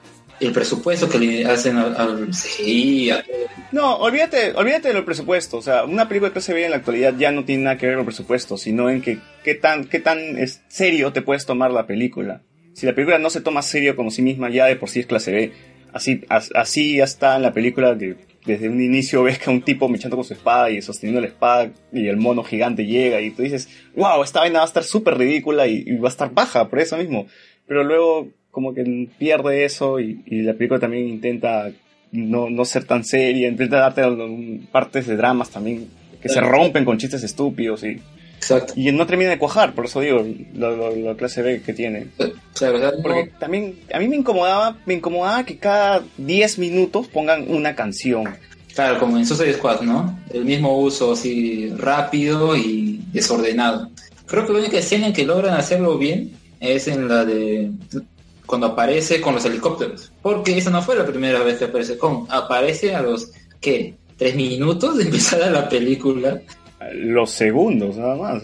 De arranque te muestran a la criatura. La introducción me parece bien tonta también es cuando hace se suma al ojo para que luego el ojo sea como una especie de sol negro y sale con con las letras. Y Por eso, o sea, intentan ser así clase B, pero bueno, luego se pierde y luego, luego es- llega a ser hasta, no sé, a mí me, el personaje este del soldado perdido en el tiempo me parecía insoportable. o sea, no, no, no sentía que aportaba nada, salvo su experiencia, pero era ridículo el personaje. Yo creo que ese personaje era más gracioso de por sí, ¿no? Porque los otros intentan ser más, así como coloquiales, ¿no? Ser en parte serios, en parte chistosos, pero como que no le dan ninguno de los dos casos. En cambio, ese personaje que le dieron al actor, que no recuerdo el nombre, pero he visto, lo visto en varias producciones, que Sí, pero eres un, eres un tipo que ha estado perdido no sé cuánto tiempo en, en esa isla, 28 años creo que dice, y no vas a estar con el sentido del humor, la, la flor de piel, ¿no? Yo creo que como que se volvió loco pues de tanto tiempo ahí, pero, o sea, al menos este es un personaje que han puesto ahí para ser gracioso y así ya de facto, y ya pues trágatelo, ¿no? pero obviamente resulta un poco ya molesto. Sí. Y más molesto me Y también está ese, Sí, sí. Porque no, porque también si te das cuenta los personajes son estereotipos, o sea, son completamente estereotipados. El Loki es el tipo rudo, el que puede, puede sobrevivir a este tipo de selva. Brie Larson llega a ser la dama en peligro. Samuel L. Jackson, el militar que quiere vengarse. Luego está este soldado que, que es el tipo de este de Proyecto X, el, el chivolo de Proyecto X, que es el soldado ridículo. Luego está el de Black Mirror, que muere al principio. Y Piedro Picapiedra, que también muere, no sé, casi el primer acto, desperdiciadísimos. Claro, o sea, también como mencionamos lo de clase o sea, si intentara hacer clase B, al menos hubiera escogido un elenco un poco así random, ¿no? Principiantes, ah, pero, o sea, te ponen esos, esos actorazos, o al menos que tú lo ves y dices, ah, esa película me va a ser interesante llamarlos por, por, la, por el casting, ¿no? La gente, pero solo sirve para llenar asientos, porque más allá sus personajes no hacen nada, están ahí totalmente claro, el único, el único medio interesante es como que Samuel L. Jackson. Y eso. Claro, pues es que es- yo creo que ya por Samuel L. Jackson, pues no él ya imprime su, su, su personalidad de por sí. O sea, tú lo ves y ya, pues como que te cree su personaje. Ya no importa mucho qué, qué hagas, porque todo al final te parece igual, pero es Samuel. Jackson, ya es un uh, motherfucker. Así que él siempre va, va a molar en cualquier cosa que haga, mala, pero al menos va a estar interesante, va a ser llamativo. Yo creo que al menos en esta película tiene lo mismo que pasa con esta de última de Tim Burton, que hace este, esta criatura, que tiene los ojos en blanco y el cabello blanco, que también está así como ¿Cuál, cuál película? de Tim Burton, esta última, no me acuerdo. Lo, Mr. Green, No, no sé cuál es. Ah, ya, ya. que también está ahí, pero sí, también quiere ser un personaje gracioso, todo, pero al final no, no va con él. También está totalmente despe- desperdiciado. Y sí, yo creo que esta película logra un hito, ¿no? Agarrar a Tom Hiddleston y a John Woodman y los hace aburridos, los hace Larson. Brie Larson al menos no tiene tanta experiencia en películas así ah, interesantes, porque por ejemplo, yo lo he visto solo en The Room y creo que antes no tiene tantos papeles así como interesantes. Bueno, ganó el Oscar. Claro, pero claro, justamente creo que eso quería arrasar al público, ¿no? Vamos a poner a alguien nominada, no, ganadora del Oscar, a ver cuánta gente va a ver la película, pero no, no sé, creo que se olvidaron, ¿no? O sea, ah, ya la tenemos, ya damos de cualquier papel, toma, actúa, y de verdad es totalmente insulso su papel porque te plantea esa fotógrafa que es de guerra, pero ella quiere ser como una fotógrafa antiguerra, y al final como que encuentra cierto sentimiento por Kong, quiere defenderlo de- del personaje de Sa- Samuel L. Jackson, pero nunca logra hacer algo, o sea, se queda ahí, o sea, te puede haber muerto al principio y tú ni te das cuenta. Sí, que tal vez sirvió para darle un poco de humanidad a Kong, pero nada más. O sea, y es superficial también. Esas escenas son súper superficiales, no son nada desarrolladas. Claro. Y es porque me parece que la historia es bien floja. O sea, es, hay que hacer una película que tenga una historia de pretexto para que veamos a Kong sacándole la mierda a criaturas. Porque eso es lo más chévere de toda la película. Cuando ves a Kong mechar, es de puta madre. ¿no? Sus apariciones son de puta madre. Y se muestra muy imponente en pantalla. Pero luego pasan a los humanos y digo, esta weá entorpece. Más bien déjame ver a Kong, nada más. Sea, los humanos, su historia es irrelevante. Están por las huevas. Exacto, o sea, es como que no les importa, o sea, si querían hacer solo la película de Kong y dando golpes, que yo creo que como blockbuster, bueno, viéndolo bien, Transformers hace lo mismo, ¿no? Esos robots peleándose con todos, entre sí, y al final como que no importan los personajes, o sea, bueno, Megan Fox está rica, pero al final no importa mucho, ¿no? Si se muriera, se muere, pues, ¿no? No, no llegas a tener esa conexión con los personajes. Entonces, entonces, ¿para qué los ponen? Mejor no los pongan. Entonces, que sea puro Ah, no, pero es que el problema de Transformers es que es muy saturado de acción. Pues acá al menos Kong está más dosificada sus apariciones. Bueno, Y eso ya hace que la película sea un poco más interesante. Pero igual, o sea, no es, lo no es suficiente ver a Kong en, pantalla sacándole la mierda a un montón de callos. Bueno, que no son callos, no son reptiles. claro, son personas, hecho monstruos que habían sacado, o habían usado en la película que tenía ya de ese tiempo el creador de King Kong y todos esos monstruos que había hecho de plastilina. Y está paja, o sea, este monstruo que se parece como un tronco y el otro que parece que tiene patas de bambú. O sea, están interesantes el diseño. Claro, era como... Bueno, Ese recordó un poco a Viaje al Centro de la Tierra, ¿no? Monstruos animales fantásticos. O sea, a mí me, acor- me hizo acordar, parece animales fantásticos y dónde encontrarlos. Claro, también. Y justo, a ver, la primera aparición que tiene King Kong, eh, ya que había dejado de decirlo por ahí, de cuando aparecen los, los helicópteros y todo, o sea, si la película fuera clase B o tirara para eso o emular, ¿no? El cine clase B, ya paja, ¿no? Pero hacer esta escena, lo Apocalypse Now, y aparte de otras que te meten en la historia de los personajes, a queriéndote importar por ellos, pero al final, ¿qué importa? Porque es puro, puro diálogo, diálogo que no importa. O sea, yo creo que no, no se definieron bien. Y no querían... Y mira, y si te pones a pensar, te pones a pensar Loki, Loki solamente tiene dos escenas de acción en toda la película. La primera, la que, la que llega, que está jugando billar, te lo presentan como el personaje más estereotipado, ¿no? El tipo malo, rudo, que se pelea y, y golpea a todos con un taco de billar.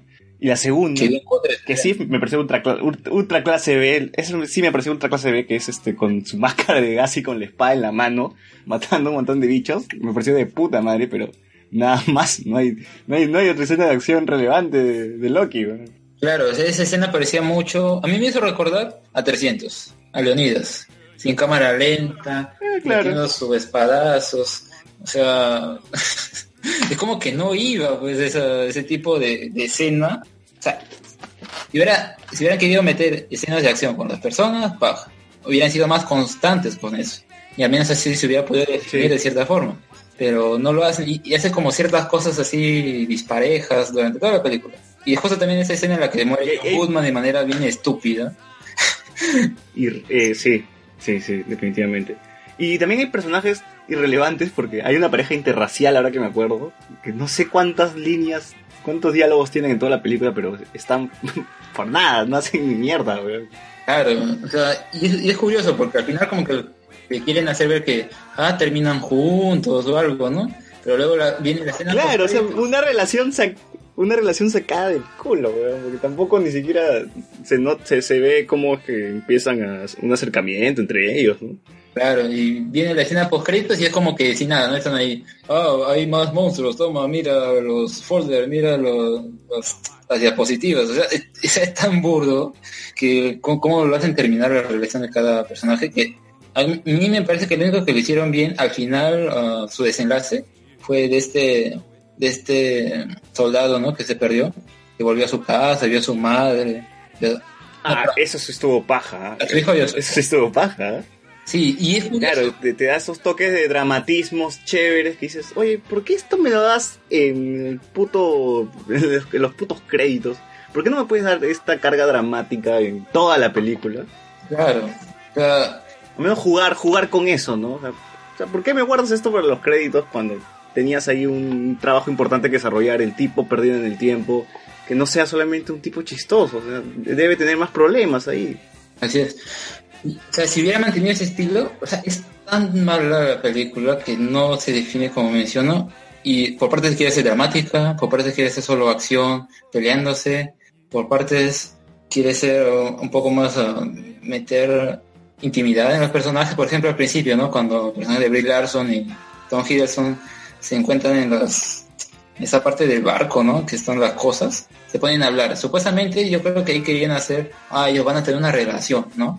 Ah, el chipeo, el chipeo, claro. Que, que hasta el final parece que se mantiene porque terminan abrazados. Dije, ahorita se van a besar y va a estar horrible esta vaina. Claro, porque Bueno, no se terminaron besando, se abrazaron nada más. por cualquier cosa, ¿no? O sea, yo digo, con ese diálogo quieres hacerme creer que esos van a terminar siendo pareja.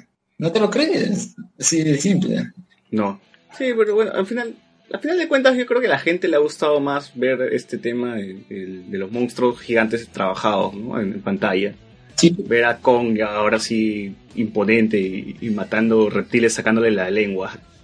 Eso estuvo de puta madre. Estos monstruos Eso es- Ah, a ver, y, y me resulta curioso cómo lo trabajan también, porque te dicen, ah, esos son los bebés y no vayan a despertar a la grande.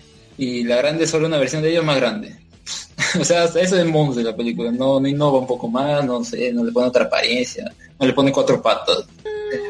No, yo no, no me esperaba otro, otra cosa distinta tampoco, pero a mí ese, al, al menos ese final, esa, esa batalla me gustó, era un ring gigante. básicamente estaban peleando en un ring gigante con, usando motores de barcos como armas.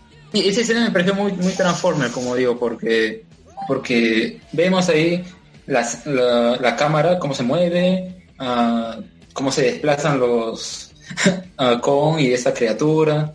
O sea, al menos sí, sí ah, logran hacer una, una película, con mucho, esas escenas de acción logran ser buenas. Ok, tampoco son la gran cosa, porque como yo ya eso ya lo visto en Transformers, o sea, no me parece tan innovador, pero al menos ahí había algo. Y si querían irse por ahí, hubieran tomado el camino Transformers y hubiera sido así, ah, pura, pura pelea, puro, pura acción, desde el minuto uno. Creo que querían hacerlo, pues, ¿no? Pero le meten los personajes que estorban más que ayudan a la trama. Y Sí, bueno.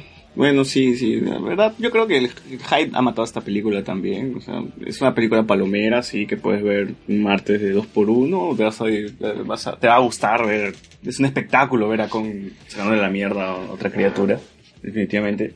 Pero, o sea, yo esperaba más de esta película, al menos, ¿no? Si es que va a ser parte de un universo cinematográfico de monstruos, no me parece que haya empezado con un buen pie.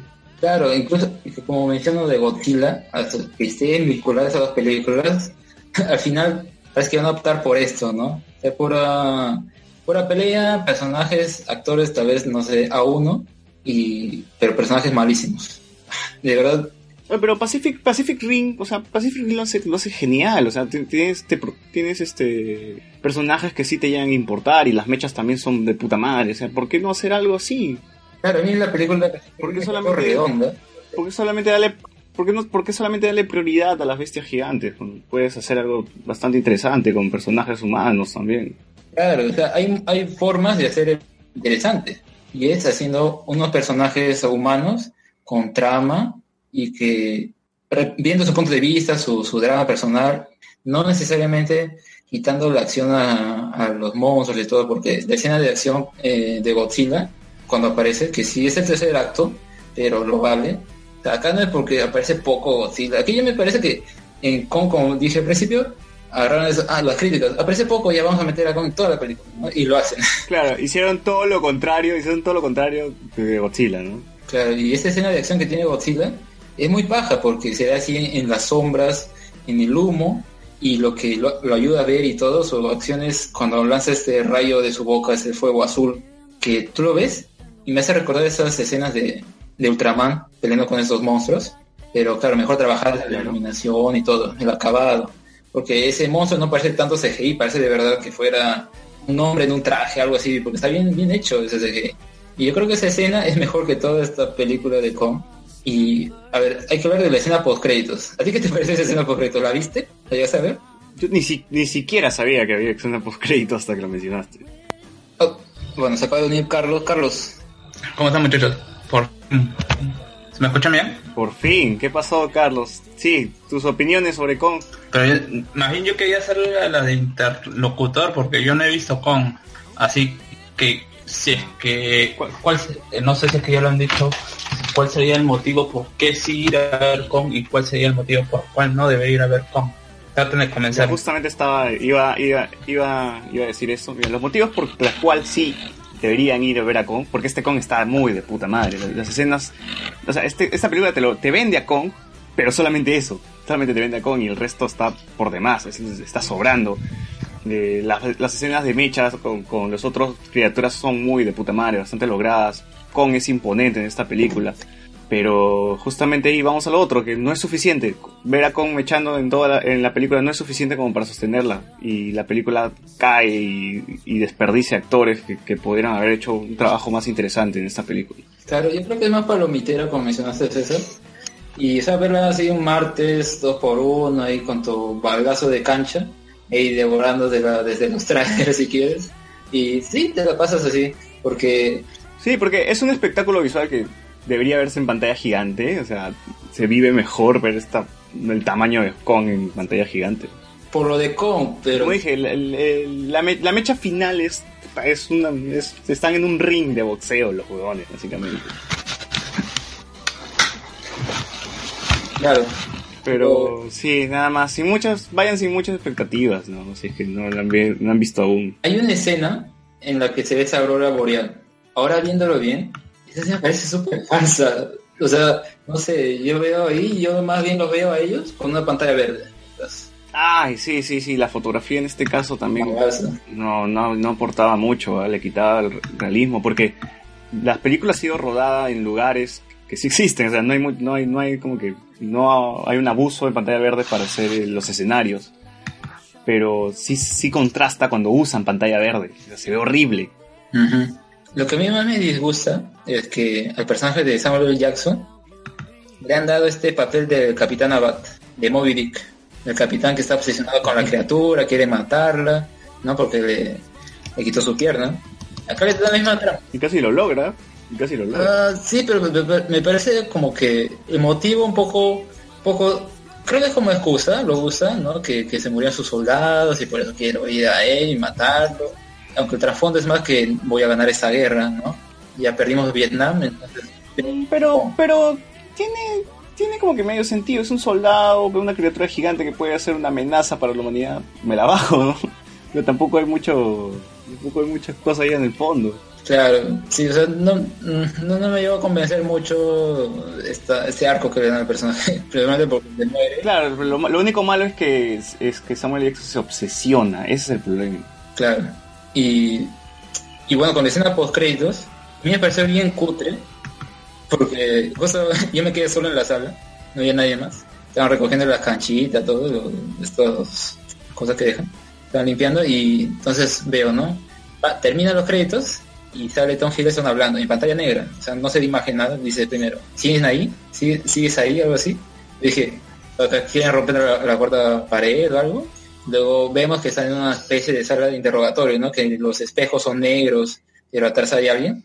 Y luego aparecen, como digo, no sé si eran pareja, pero acá aparece cualquier persona, ¿no? Entonces llega con su folder y dice, tú, tú, oh, mucho- el mundo que conoces es pequeño en comparación al amplio que, al amplio que existe, algo así, tipo Avengers, no, perdón, tipo Iron Man 1, ¿no? El mundo es más amplio de lo que conoces. Le muestra este folder con las diapositivas que son am, figuras estas rupestres en cuevas de Godzilla, de Mothra y otras bestias, una hidra me parece haber visto también. O sea, y si lo presenta de forma tan rápida, es como que están ahí en la sala de interrogatorio, vienen, mira, ah, ahora hay que ir a cazar a eso, casi es como si le dijeran eso. Y a mí me pareció bien cutre la escena. Cada, cada, cada una de esas criaturas va a tener una película. Eso es lo que no sé, pero o tal vez la enfrenten a Godzilla con las criaturas o a Kong con las criaturas, no se sabe, pero ah, si hicieran cada una sería un poco extraño porque esas criaturas tienen una personalidad. Muy Marvel. Claro, muy Marvel. Marvel. Exacto, la escena, la escena post es muy Marvel. pero acá ya como tirando para lo malo. Y Bueno, a, mí, a mí me interesa más saber cómo carajo se va a juntar con, con Godzilla. o sea, ¿Cómo rayos va a terminar con manchándose con Godzilla? ¿Y, y por qué? Más que nada. Claro, porque técnicamente los dos son buenos, ¿no? Eh, God- Godzilla defiende al mundo de los mutos y King Kong, pues, de la isla, ¿no? Defiende la isla. Pero yo me imagino, me imagino, me imagino que Godzilla es parte de esas reptiles que Kong mataba en la isla. Claro, por ejemplo, este barco que menciona John Woodman, que dice que estaba en ese barco y fueron atacados y ves el barco con como si un reptil lo hubiera arañado. Ya, pues el Godzilla, pues, ¿qué más va a hacer? Ahí le meten la referencia. ¿No creen, ¿no creen que puedan eh, poner otro monstruo ahí y después hacerlo lucharlo los dos juntos? Eso va a pasar, o sea, va a ser Batman vs Superman, pues, huevón, ¿no? Se van, se van a querer mechar entre ellos y luego va a aparecer un monstruo más grande y se van a unir para sacar de la mierda. ¿sí? Porque sus mamás se van a llamar Marta. Puta madre, no. Ah, No, no sé cómo puede terminar eso, Yo weón. espero que fuera más como Por un plátano. Y esa secuela que va a salir de Godzilla, que Claro, en vez de, en vez de Kryptonita, le tira plátanos Godzilla. tendría que ser el tamaño. Plátanos gigantes. plátanos gigantes le lanza. weón. Pero ya, ¿qué, qué decías de la escena post crédito? Ah, bueno, que lo, que lo ponen todo junto, pues, ¿no? Y no. Es, es más Marvel, sí, justamente. Como es universo, tenemos que crear nuestro universo. Pues, escena post créditos. Y mira, aquí hay más monstruos que vamos a tener que ir a cazar. Pero lo curioso es que esta película se desarrolla en 1970 70 creo que es. Sí, sí, 70. y Godzilla se desarrolla en los 2014, o sea, en la época actual. Imagino que ¿Cómo está jateando? ¿Cómo está jateando todo este tiempo?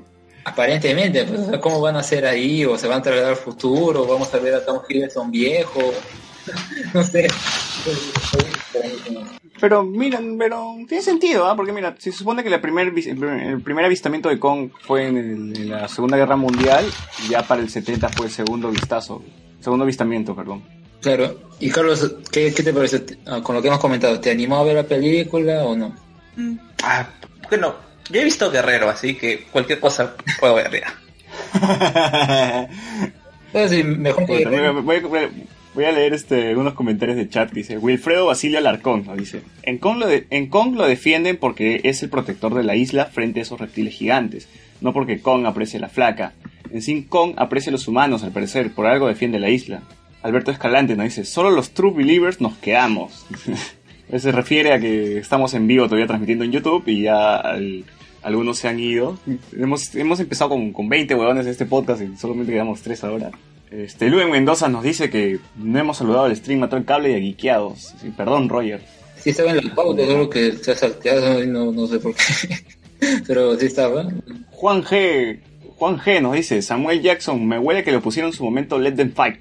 Y Juan G nos dice, Brie Larson no está rica, no le pusieron su momento como la de Megan Fox arreglando su carro. A ver, a ver, ¿qué más tenemos? Carlos Bomán está comentando. Wilfredo Basilio dice, ya voy a jatear. Saludos muchachos. Saludos Wilfredo, muchas gracias por habernos escuchado hasta ahora. Eh, ¿Algo más que agregar, Alexander? Ah, ahora que me acuerdo también, este, hay escenas que son de como videojuego de First Person Shooter, donde solamente ves el arma mientras, Mm. mientras están disparando. Creo que abusan también de esas escenas.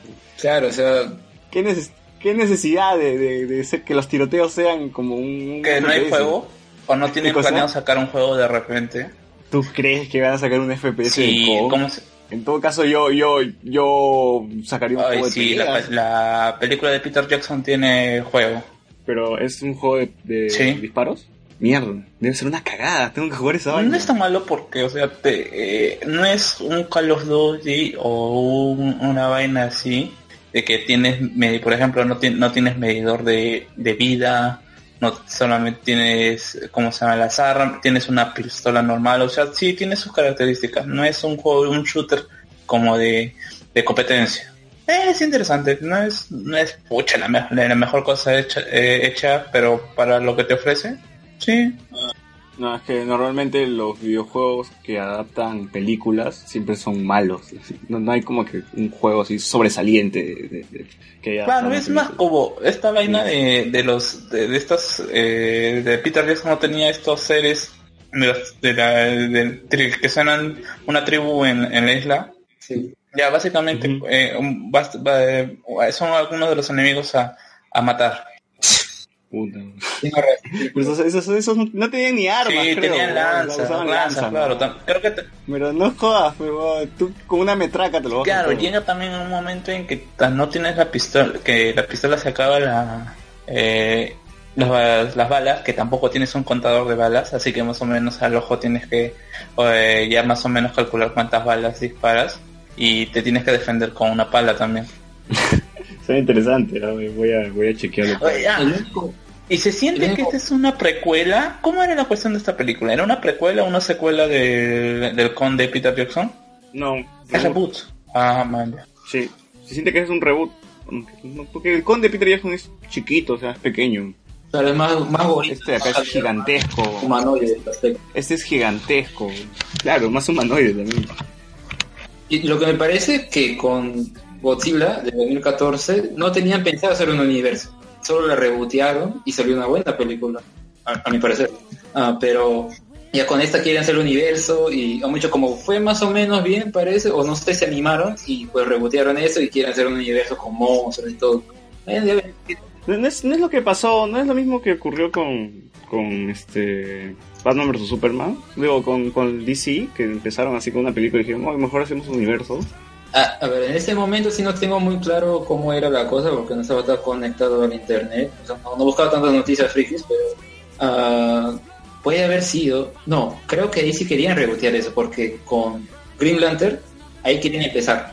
Fue mal, empecemos desde cero con Man of Steel, cero bromas, puro darks, y pues ese fue su inicio, ¿no? Y como ya estaban apresurados, Batman vs Superman, y ahí quería meter todo. Claro, pero no recuerdo, no sé si Man Steel este, ya estaba concebido para que sea parte de un universo o fue como que en el camino dijeron que sea un universo, hay que hacer un universo igual que, que Marvel. Y voy a, voy a buscar esa vaina. Emanuel Jiménez nos dice, el King Kong de Peter Jackson era un tributo en toda regla de la película original.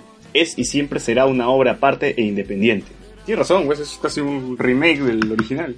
Claro, incluso estaba viendo videos al respecto que dicen que en el DVD habían escenas extra que eran en blanco y negro y a los personajes peleando con esas criaturas, pero así con stop motion y estos que otro es plastilina a, la- a la, película de los años 30, pues, ¿no?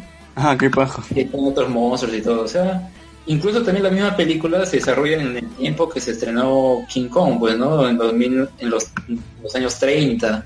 O sea, obviamente tiene varias referencias al antiguo, es como un respeto, ¿no? Un respeto al material original y todo. Cambio acá ya pues es puro golpe pues, y CGI. Sí. Ujú. Pero bueno, eso es todo, creo, ¿no? Por- acerca de Kong. No hay nada más que agregar. ¿Y qué lo está diciendo aquí? Vayamos a- Hola Random, dice. ¿O no? Ya fue. No, que diga la No, gente no, porque que, de repente tienen alguna sugerencia que quieren que hablemos, algo que ha salido. Pero va- va- vayamos, vayamos pasando a recomendaciones.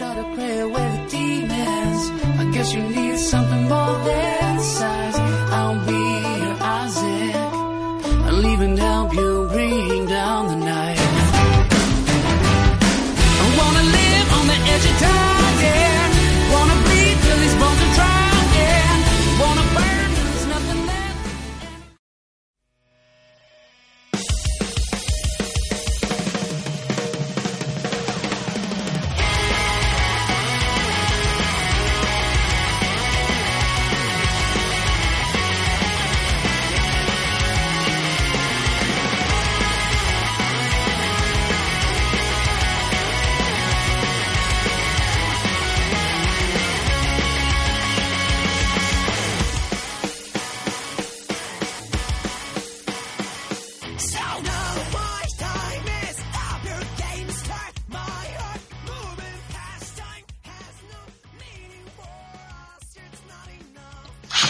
Bien, regresamos a Hablemos con Spoilers. ¿Qué, cuáles, ¿Cuáles son las recomendaciones que tú tienes, Alexander? A ver, Carlos, ¿tienes una recomendación mientras voy viendo qué recomiendo? Mm, que vean el niño, el niño y la bestia. Creo que quién fue el que lo recomendó acá. Yo. Pucha, no sé, tengo sentimientos encontrados. O sea, me, pare- me, me gustó tanto la película que ese error me lo baja todo. de Ese error que les comenté sobre Si sabe leer. si o no. leer o no. me ¿Cómo es eso? película. Ya. ¿Qué, qué es lo que pasa? Ya, eh, así esperando la película, eh, después de hasta el enfrentamiento en donde matan a la bestia, que no me recuerdo su nombre porque es bastante complicado la verdad, eh, me pareció que, que la película iba muy bien, con alguno que otro fallito, con alguna otra cosa que, que, que sí, por nada. Pero después cuando se, tratan de explicar demasiado rápido de por qué la oscuridad consume al otro humano, al creado por, el, por la otra bestia, como que lo tratan de desarrollar pero muy muy eh, rápida muy rápidamente y como que ya de porque sí no ya y bueno cuando lo mata y, el, la bestia que en este caso es la que no está herida o la que está el, el otro encargado a ser el regidor por algún por decirlo así le dice que ya por qué has hecho eso nadie va a reconocer eso y se termina por consumir el humano este chico eh, su- totalmente es la oscuridad se va al mundo de los humanos. Lo que me parece raro porque él no no, no o sea se supone que por la misma evolución en que le eh, que hace dar a entender él ha estado bastante alejado del mundo de los humanos o él no tenía conciencia hasta hasta de por sí de, de, de la existencia de este mundo estado bastante bien protegido.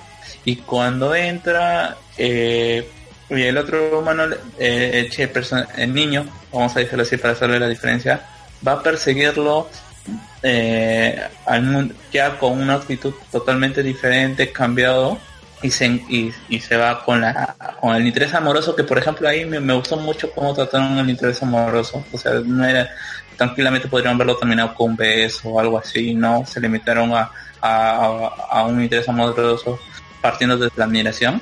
Y en el intermedio de lo que, supuestamente debería haber terminado con un beso aparece el, villano eh, a atacar. Él, él iba a regalar a, la chica un libro que supuestamente habían trabajado habían al momento de de estudiar cuando lo estaban em- enseñando a leer le, le cuenta la chica le explica un poco de qué trata el libro de por qué hay, hay es sobre una ballena. No no tampoco no lo llegué a entender o a qué referencia eh, hacía. ¿No es móvil? creo que sí pero no, no le tomé importancia en ese momento porque me pareció, ah, es un-". y, y- y le decía pues no que es un espejo. Y, y entiendo que el hecho de que agarran el- la ballena al final también eh, es parte del simbolismo de la, de la, de la película, pero este el, el humano al momento eh, eh, que estaba consumido por el mal o por la oscuridad eh, comienza a atacar, se le cae el libro al niño y él y tratando de escapar y cuando el que está consumido por la oscuridad agarra el libro porque agarra el libro lo recoge y comienza a leerlo y dice ah una ballena y comienza y comienza a atacarlo a él con el- con la sombra de una ballena o la forma de energía de una ballena eso me descuadró porque mm, está me parece que está muy mal trabajado el la, la parte del eh, del villano, porque prácticamente no tienes un villano en toda la película. Y, y como que ya, ya, dale. Pero en, en general, o sea, se entiende que es el proceso de superar tus miedos, el proceso, el proceso del, de- del, crecimiento.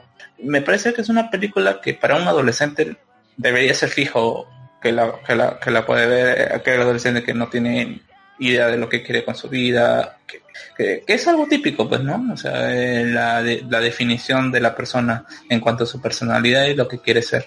Ojalá, ojalá se hagan más películas japonesas acá, ¿no? Yo la Claro, vi o en- sea, que, que a mí me parece, es- esta- o sea, qué bacán que Netflix te traiga este, este tipo de películas que quizás no, no son a, a- a más allá por el director, o sea, no vienen de un legado como podría ser Dragon Ball, lo que podría ser Senseiya, ¿no? O sea, Claro. Pero Netflix le está apostando mucho a, al anime. Incluso van a sacar una película de un manga un seinen de bien antiguo. Bueno, no, es tan antiguo, pero que se llama Blame. Incluso ya hay trailer que no, no me acuerdo ahora. Creo que para esta próxima temporada de anime va a sacar en Netflix. Es una película en CGI como Aijin o Caballero de Sidonia. Y es tipo, a ver, tú lo ves, es medio así como Gantz, tiene esas ah, máquinas, también hace recordar un poco a Ma- Matrix por, por la revolución de las máquinas y todo esto. Ah, y o sea, Netflix está apostando bastante por, por el anime últimamente. Estrena Definitivamente, y he, y he escuchado, y he escuchado rumores de que quieren, quieren revivir High School of the Dead. Y eso me entusiasma muchísimo. No ¿Dónde? sé si será posible que, el que- link. que ocurra. ¿Cómo? ¿Tienes el link? ¿Tienes el link? Sí, lo vi por ahí, por internet. No, no, no, ahorita no lo tengo en la mano, pero ya- después lo buscaré, supongo. Que supuestamente eh, Netflix va, va a intentar revivir High School of the Dead y hacer lo propio, ¿no? Igual, con sí, historia igual también esto de... Sería ya con historia propia, porque incluso los hermanos. Claro, con historia propia, o sea, avanzar lo que existe en el manga y ya luego darle un cierre, ¿no? Dice que ya convenció a uno de los mangakas, solamente falta convencer al segundo. Ojalá no lo convenzcan el primero de abril nomás, ¿no? No sé, porque ahí ya, ¿cómo lo tomamos? ¿Como broma o en serio? Porque también he, he leído ahí, o me comentaron más bien de que es- este, los siete pecados capitales también es parte de Netflix y lo, le iban, la siguiente temporada se iba, le iban a sacar en el mismo tiempo que en Japón, o sea, todo de corrido ya. No sé qué tan fiable puede ser es- de esta noticia, pero no sé, a mí me gustaría que ocurra así. Claro, justo porque han sacado último unos unas obras que había salido el año pasado en la televisión. Claro, claro que justamente las recomendé acá. Ah. No, no creo que las recomendé, creo que las avisé. O sea, no, no son, no son las perfectas, pero a mí me gustaron. Sí, pues. Y bueno, en mi caso recomiendo algo que va a estrenarse, que es lo de Ghost in the Shell, a propósito de su estreno el 30 de marzo. El, este jueves 16 van a- va a estrenarse en Cinemark en tres de sus sedes, Megaplaza, San Miguel y Jackie Plaza, la versión animada de 1995. Y junto con esta van a presentar 12 minutos de la película live action. Y cuando vas a comprar tu entrada, pues te dan un- una especie de póster, algo, algo así, un mini póster, que al menos se ve paja. Y lo bueno que lo van a tener subtitulado. Así que al menos no van a tener la, la versión. No sabía que la habían doblado, dicen que en HBO la doblaron. Sí, en YouTube creo que está en español latino. O sea, Locomotion creo que lo transmitió, no, no, no estoy seguro. Ah, sí, Locomotion también puede haber sido. Pero bueno, y justo también, ¿no? Para la, si la gente quiere ver antes de que se estrene la película, la versión original, o de lo que se inspira. Incluso no es tan original porque la, el manga tiene otra historia. No, no, no sé muy bien de qué va, pero es una historia aparte y esta de live action es otra. Que el director Mamoru Oshii le da una historia particular. Yo creo, y he visto muchos comentarios al respecto, que este live action no va a poder transmitir eso. O sea, bien va a ser otra historia también, no va a ser tan profunda como lo es uh, Ghost in the Shell eh, de 1995. Que incluso dentro de, de lo que de lo corta que es la película, que hay mucha parte que tal vez no te das cuenta a, primera vista. He visto reviews que le he visto como cuatro o cinco veces para entenderla. Y hay muchas reflexiones ah, filosóficas, psicológicas del, exi- del existencialismo. Y yo creo que la película ahí se va a quedar corta. O sea, puede que quiera o intente y tal vez ah, sea algo muy superficial. Ojalá no sea así, al menos tenga una buena historia. Ya veremos, en su, en su momento ya comentaremos la película, ¿no? Cuando se estrene. No, mira, yo, yo, yo que soy un neófito de Ghost in the Shell, o sea, sí planeo ver esta película, pero veo que también tiene una serie animada, tiene ovas y no sé qué más tiene, pero, no es solamente película, tiene además, tiene secuela esa película. Claro, tiene una secuela que es Innocence, que también es del mismo director, pero lo posterior que es, ah, no me acuerdo cómo se llama, Complex algo. O sea, es una serie, tiene como dos series, y otra que es Arise. Ya, Arise sí he escuchado así rotundo que es, no es buena. O sea, es otra vez como que intenta hacer lo al principio fue Ghost in the pero no lo logra. Ah, esta serie Complex, no me acuerdo bien del nombre, pero ah, dice que al menos es más o menos decente. O sea, como que han intentado con estas historias posteriores tener la calidad de la primera, pero no, no lo han logrado. Así que es, sí, es un poco difícil. No es necesario ver todo, ¿eh? Yo creo que solo es necesario ver la película del 95 y por ahí la secuela, porque de la secuela creo que toman un- una. Se va a ver en la película, pero lo demás ya no, no es tan necesario. Bueno, yo, yo en realidad no tengo nada que recomendar, salvo que esta semana me vi El viaje de Chihiro en español de España. No sé cómo chucha Discovery Kids en HD publica la película, digo, se transmite la película en español de España. No sé en qué cabeza, pero puta, la película es tan buena que me la, me la vi completa así en, en el horrible español de España. Y que a pesar de- del tiempo ha envejecido muy bien esa película. Su animación es bellísima. Hasta ahora sí, sí, manten- lo veo y me impresiona cómo el trabajo de animación que tiene el viaje de Chihiro. Una buena película, ¿no? no ¿Cómo? Es lo bueno de Estudio Ghibli, ¿no? sus historias, al menos creo que no, no han envejecido tanto y la animación es sí lo que destaca. Sí. Y Emanuel Jiménez nos dice, ¿habrá torneo de Duel Links en el grupo?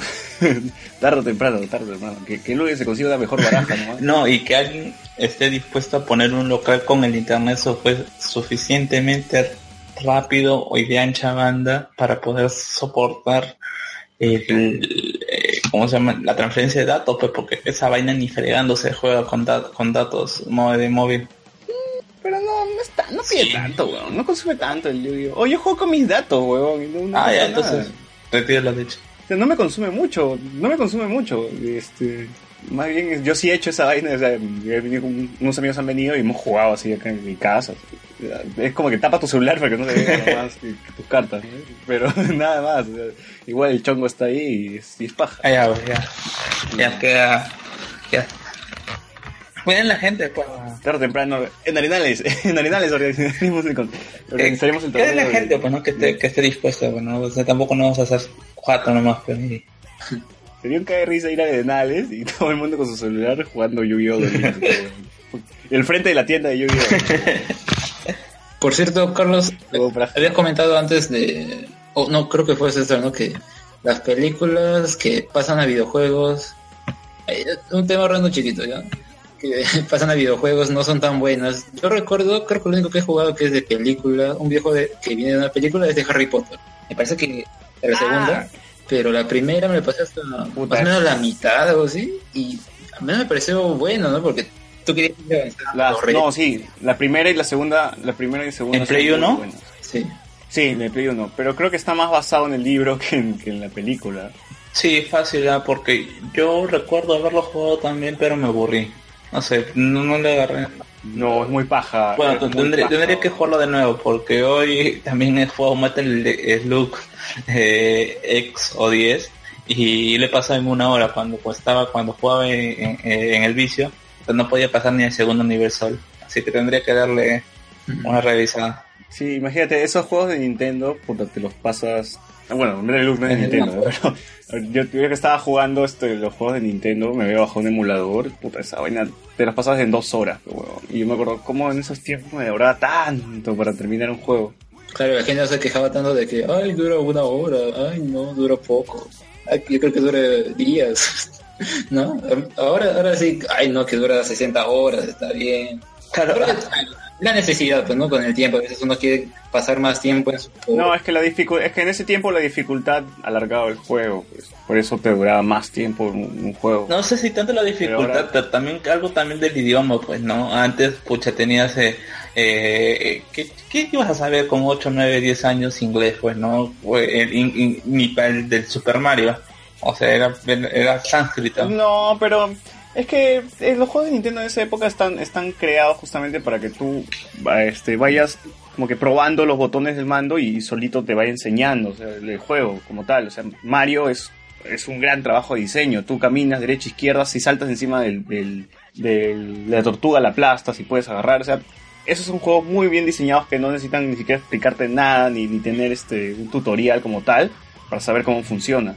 Pero no, en cambio ahora... Así que tam- tam- tam- Curioso, ¿no? Cómo han cambiado los videojuegos durante el tiempo, ¿no? Ahora tu- tutoriales, que pasa media hora en tutoriales o en cinemáticas o... Es... Esos temas deberían tocar en Wilson Podcast, ¿no? Pero... Pero están en pausa, lamentablemente. Y bueno, creo que así es. ya...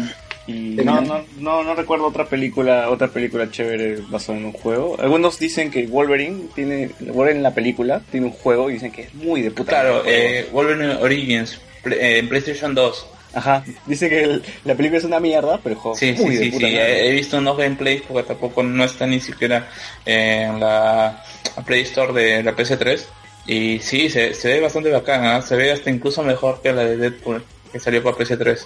Ah, no, ese juego es malísimo. No, no está malo, ¿ah? Pucha, o sea, la, la- Es horrible, weón. Ese juego de Deadpool es eh, la mecánica, o sea, yo- yo- la- Claro, o sea, es Deadpool de- como tal, ¿ves? Pero puta, el gameplay, el gameplay malo. es malo. Sí, eso sí no te lo puedo negar, pero eh, o sea, es, es lo que esperas, pues, ¿no? O sea, Mira, ya que estamos en una mini sección, este, The Warriors, no sé si han visto esa película de The Warriors, es una película bastante antigua, que la que son, son de unos, pan- de unas- unos pandilleros que, en- que tienen su reunión de pandilleros. ¿Cómo? en Luke Cage la citan. Claro, o sea, la película, la película a mí me gusta, pero y la película a mí me gusta un montón y Rockstar sacó un juego basado en la película y tú sabes que Rockstar son los Rockstar, o sea, el juego no iba a ser malo definitivamente y también fue, fue un juego un juegazo. Quizás GoldenEye también tiene un juego muy chévere. quizás no es El Padrino. no es el eh, es- no es una película pero es cómo se llama Eh, es una serie de las tortugas ninjas de los de los 70 el de, el de Super Nintendo ¿Cuál, cuál, cuál? Ah, este, Tortugas Ninjas, creo que. claro em, tiempo, una sí, sí.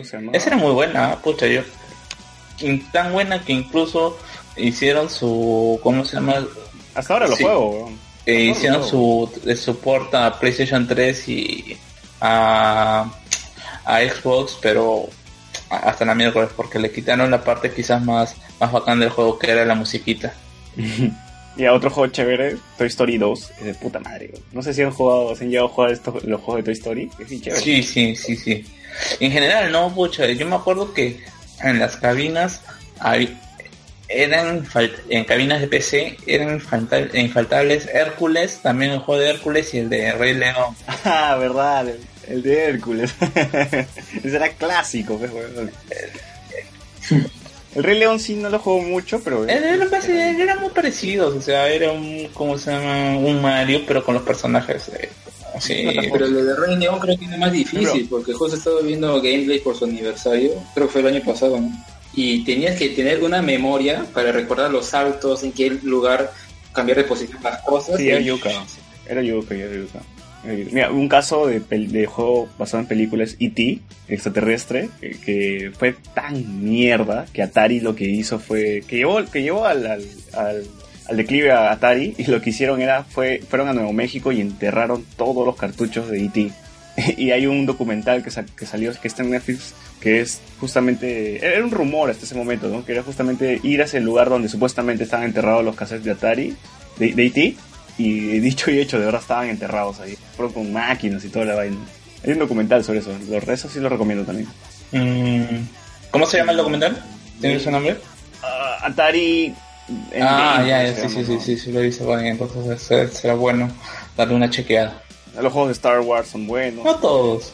A mí me gustaba Jerry Ah, Power. claro, el de Play Los- yo no. Están basados, los, de, los de Lego. A los mí me Lego parece muy raro que con esta vena de Battlefront sacaron un sac- o sacaron eh, un pack para para para eh, PlayStation 4 que también se, se fue para PlayStation 3 que era de juegos de, de Star Wars y que no estuviera eh, Jedi Power estuviera con Power Battles mejor por, eh, estuviera por ejemplo hay uno de carrera de bots o sea, bah, qué aburrido Por que me acabo de acordar, Atlantis también tenía un juego bien paja. Creo que los de Disney, cuando hacían alianza con Capcom, sacaban juegos bien chéveres, pues, pero eso en ese tiempo. en Nintendo, Claro, es que- ¿no? Cuando Aladino, cuando Aladino tenía juegos de puta madre. Ah, creo que eh, en general, no todos, si te das cuenta, casi la mayoría son dibujos los que estamos mencionando.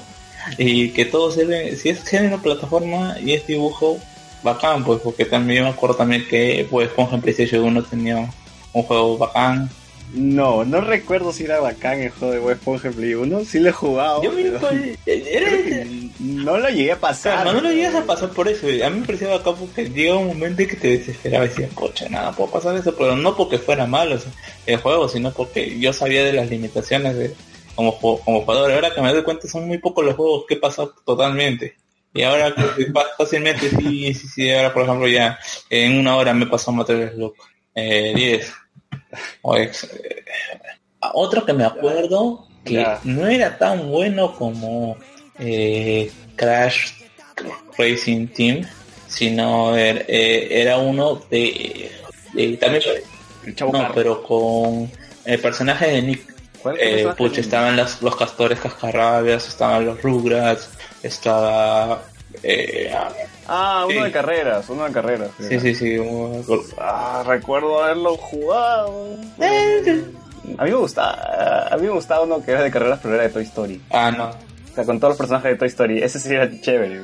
Ya ni que hablar de los otros juegos que- basados en series y películas. No, eso es para un tema aparte. Pero ya creo que ahora sí ya llegamos al final. ya ya tuvieron su hora random así que ya de ese por Sí, sí, sí. Bueno, much- bueno, muchas gracias por habernos seguido, por estar ahí en la transmisión. Si es que alguien, existe alguien ahí todavía. Emanuel Jiménez, saludos, que todavía está acá en el, en el, en, en el chat. Así que ¿Cuánto escribía, más de tres horas del programa creo que va a salir. porque no se resiente nuestro amigo Andrés Illaconza pues nuestro amigo de eh, de, de, ¿cómo se, de Tío Selva, auspicianos, pues, que es un oyente de hace tiempo. Antes que estuviéramos incluso esta plataforma nos, di- nos ha dicho hola, gente, mande saludos. Que se olvida muchachos. Sí, eh, ya, ya está, ya, ya hemos mandado saludos a Donito, a toda la gente que está en el podcast. Así que muchas gracias por acompañarnos en esta edición. Nos vemos, hasta luego. Chao. Chao.「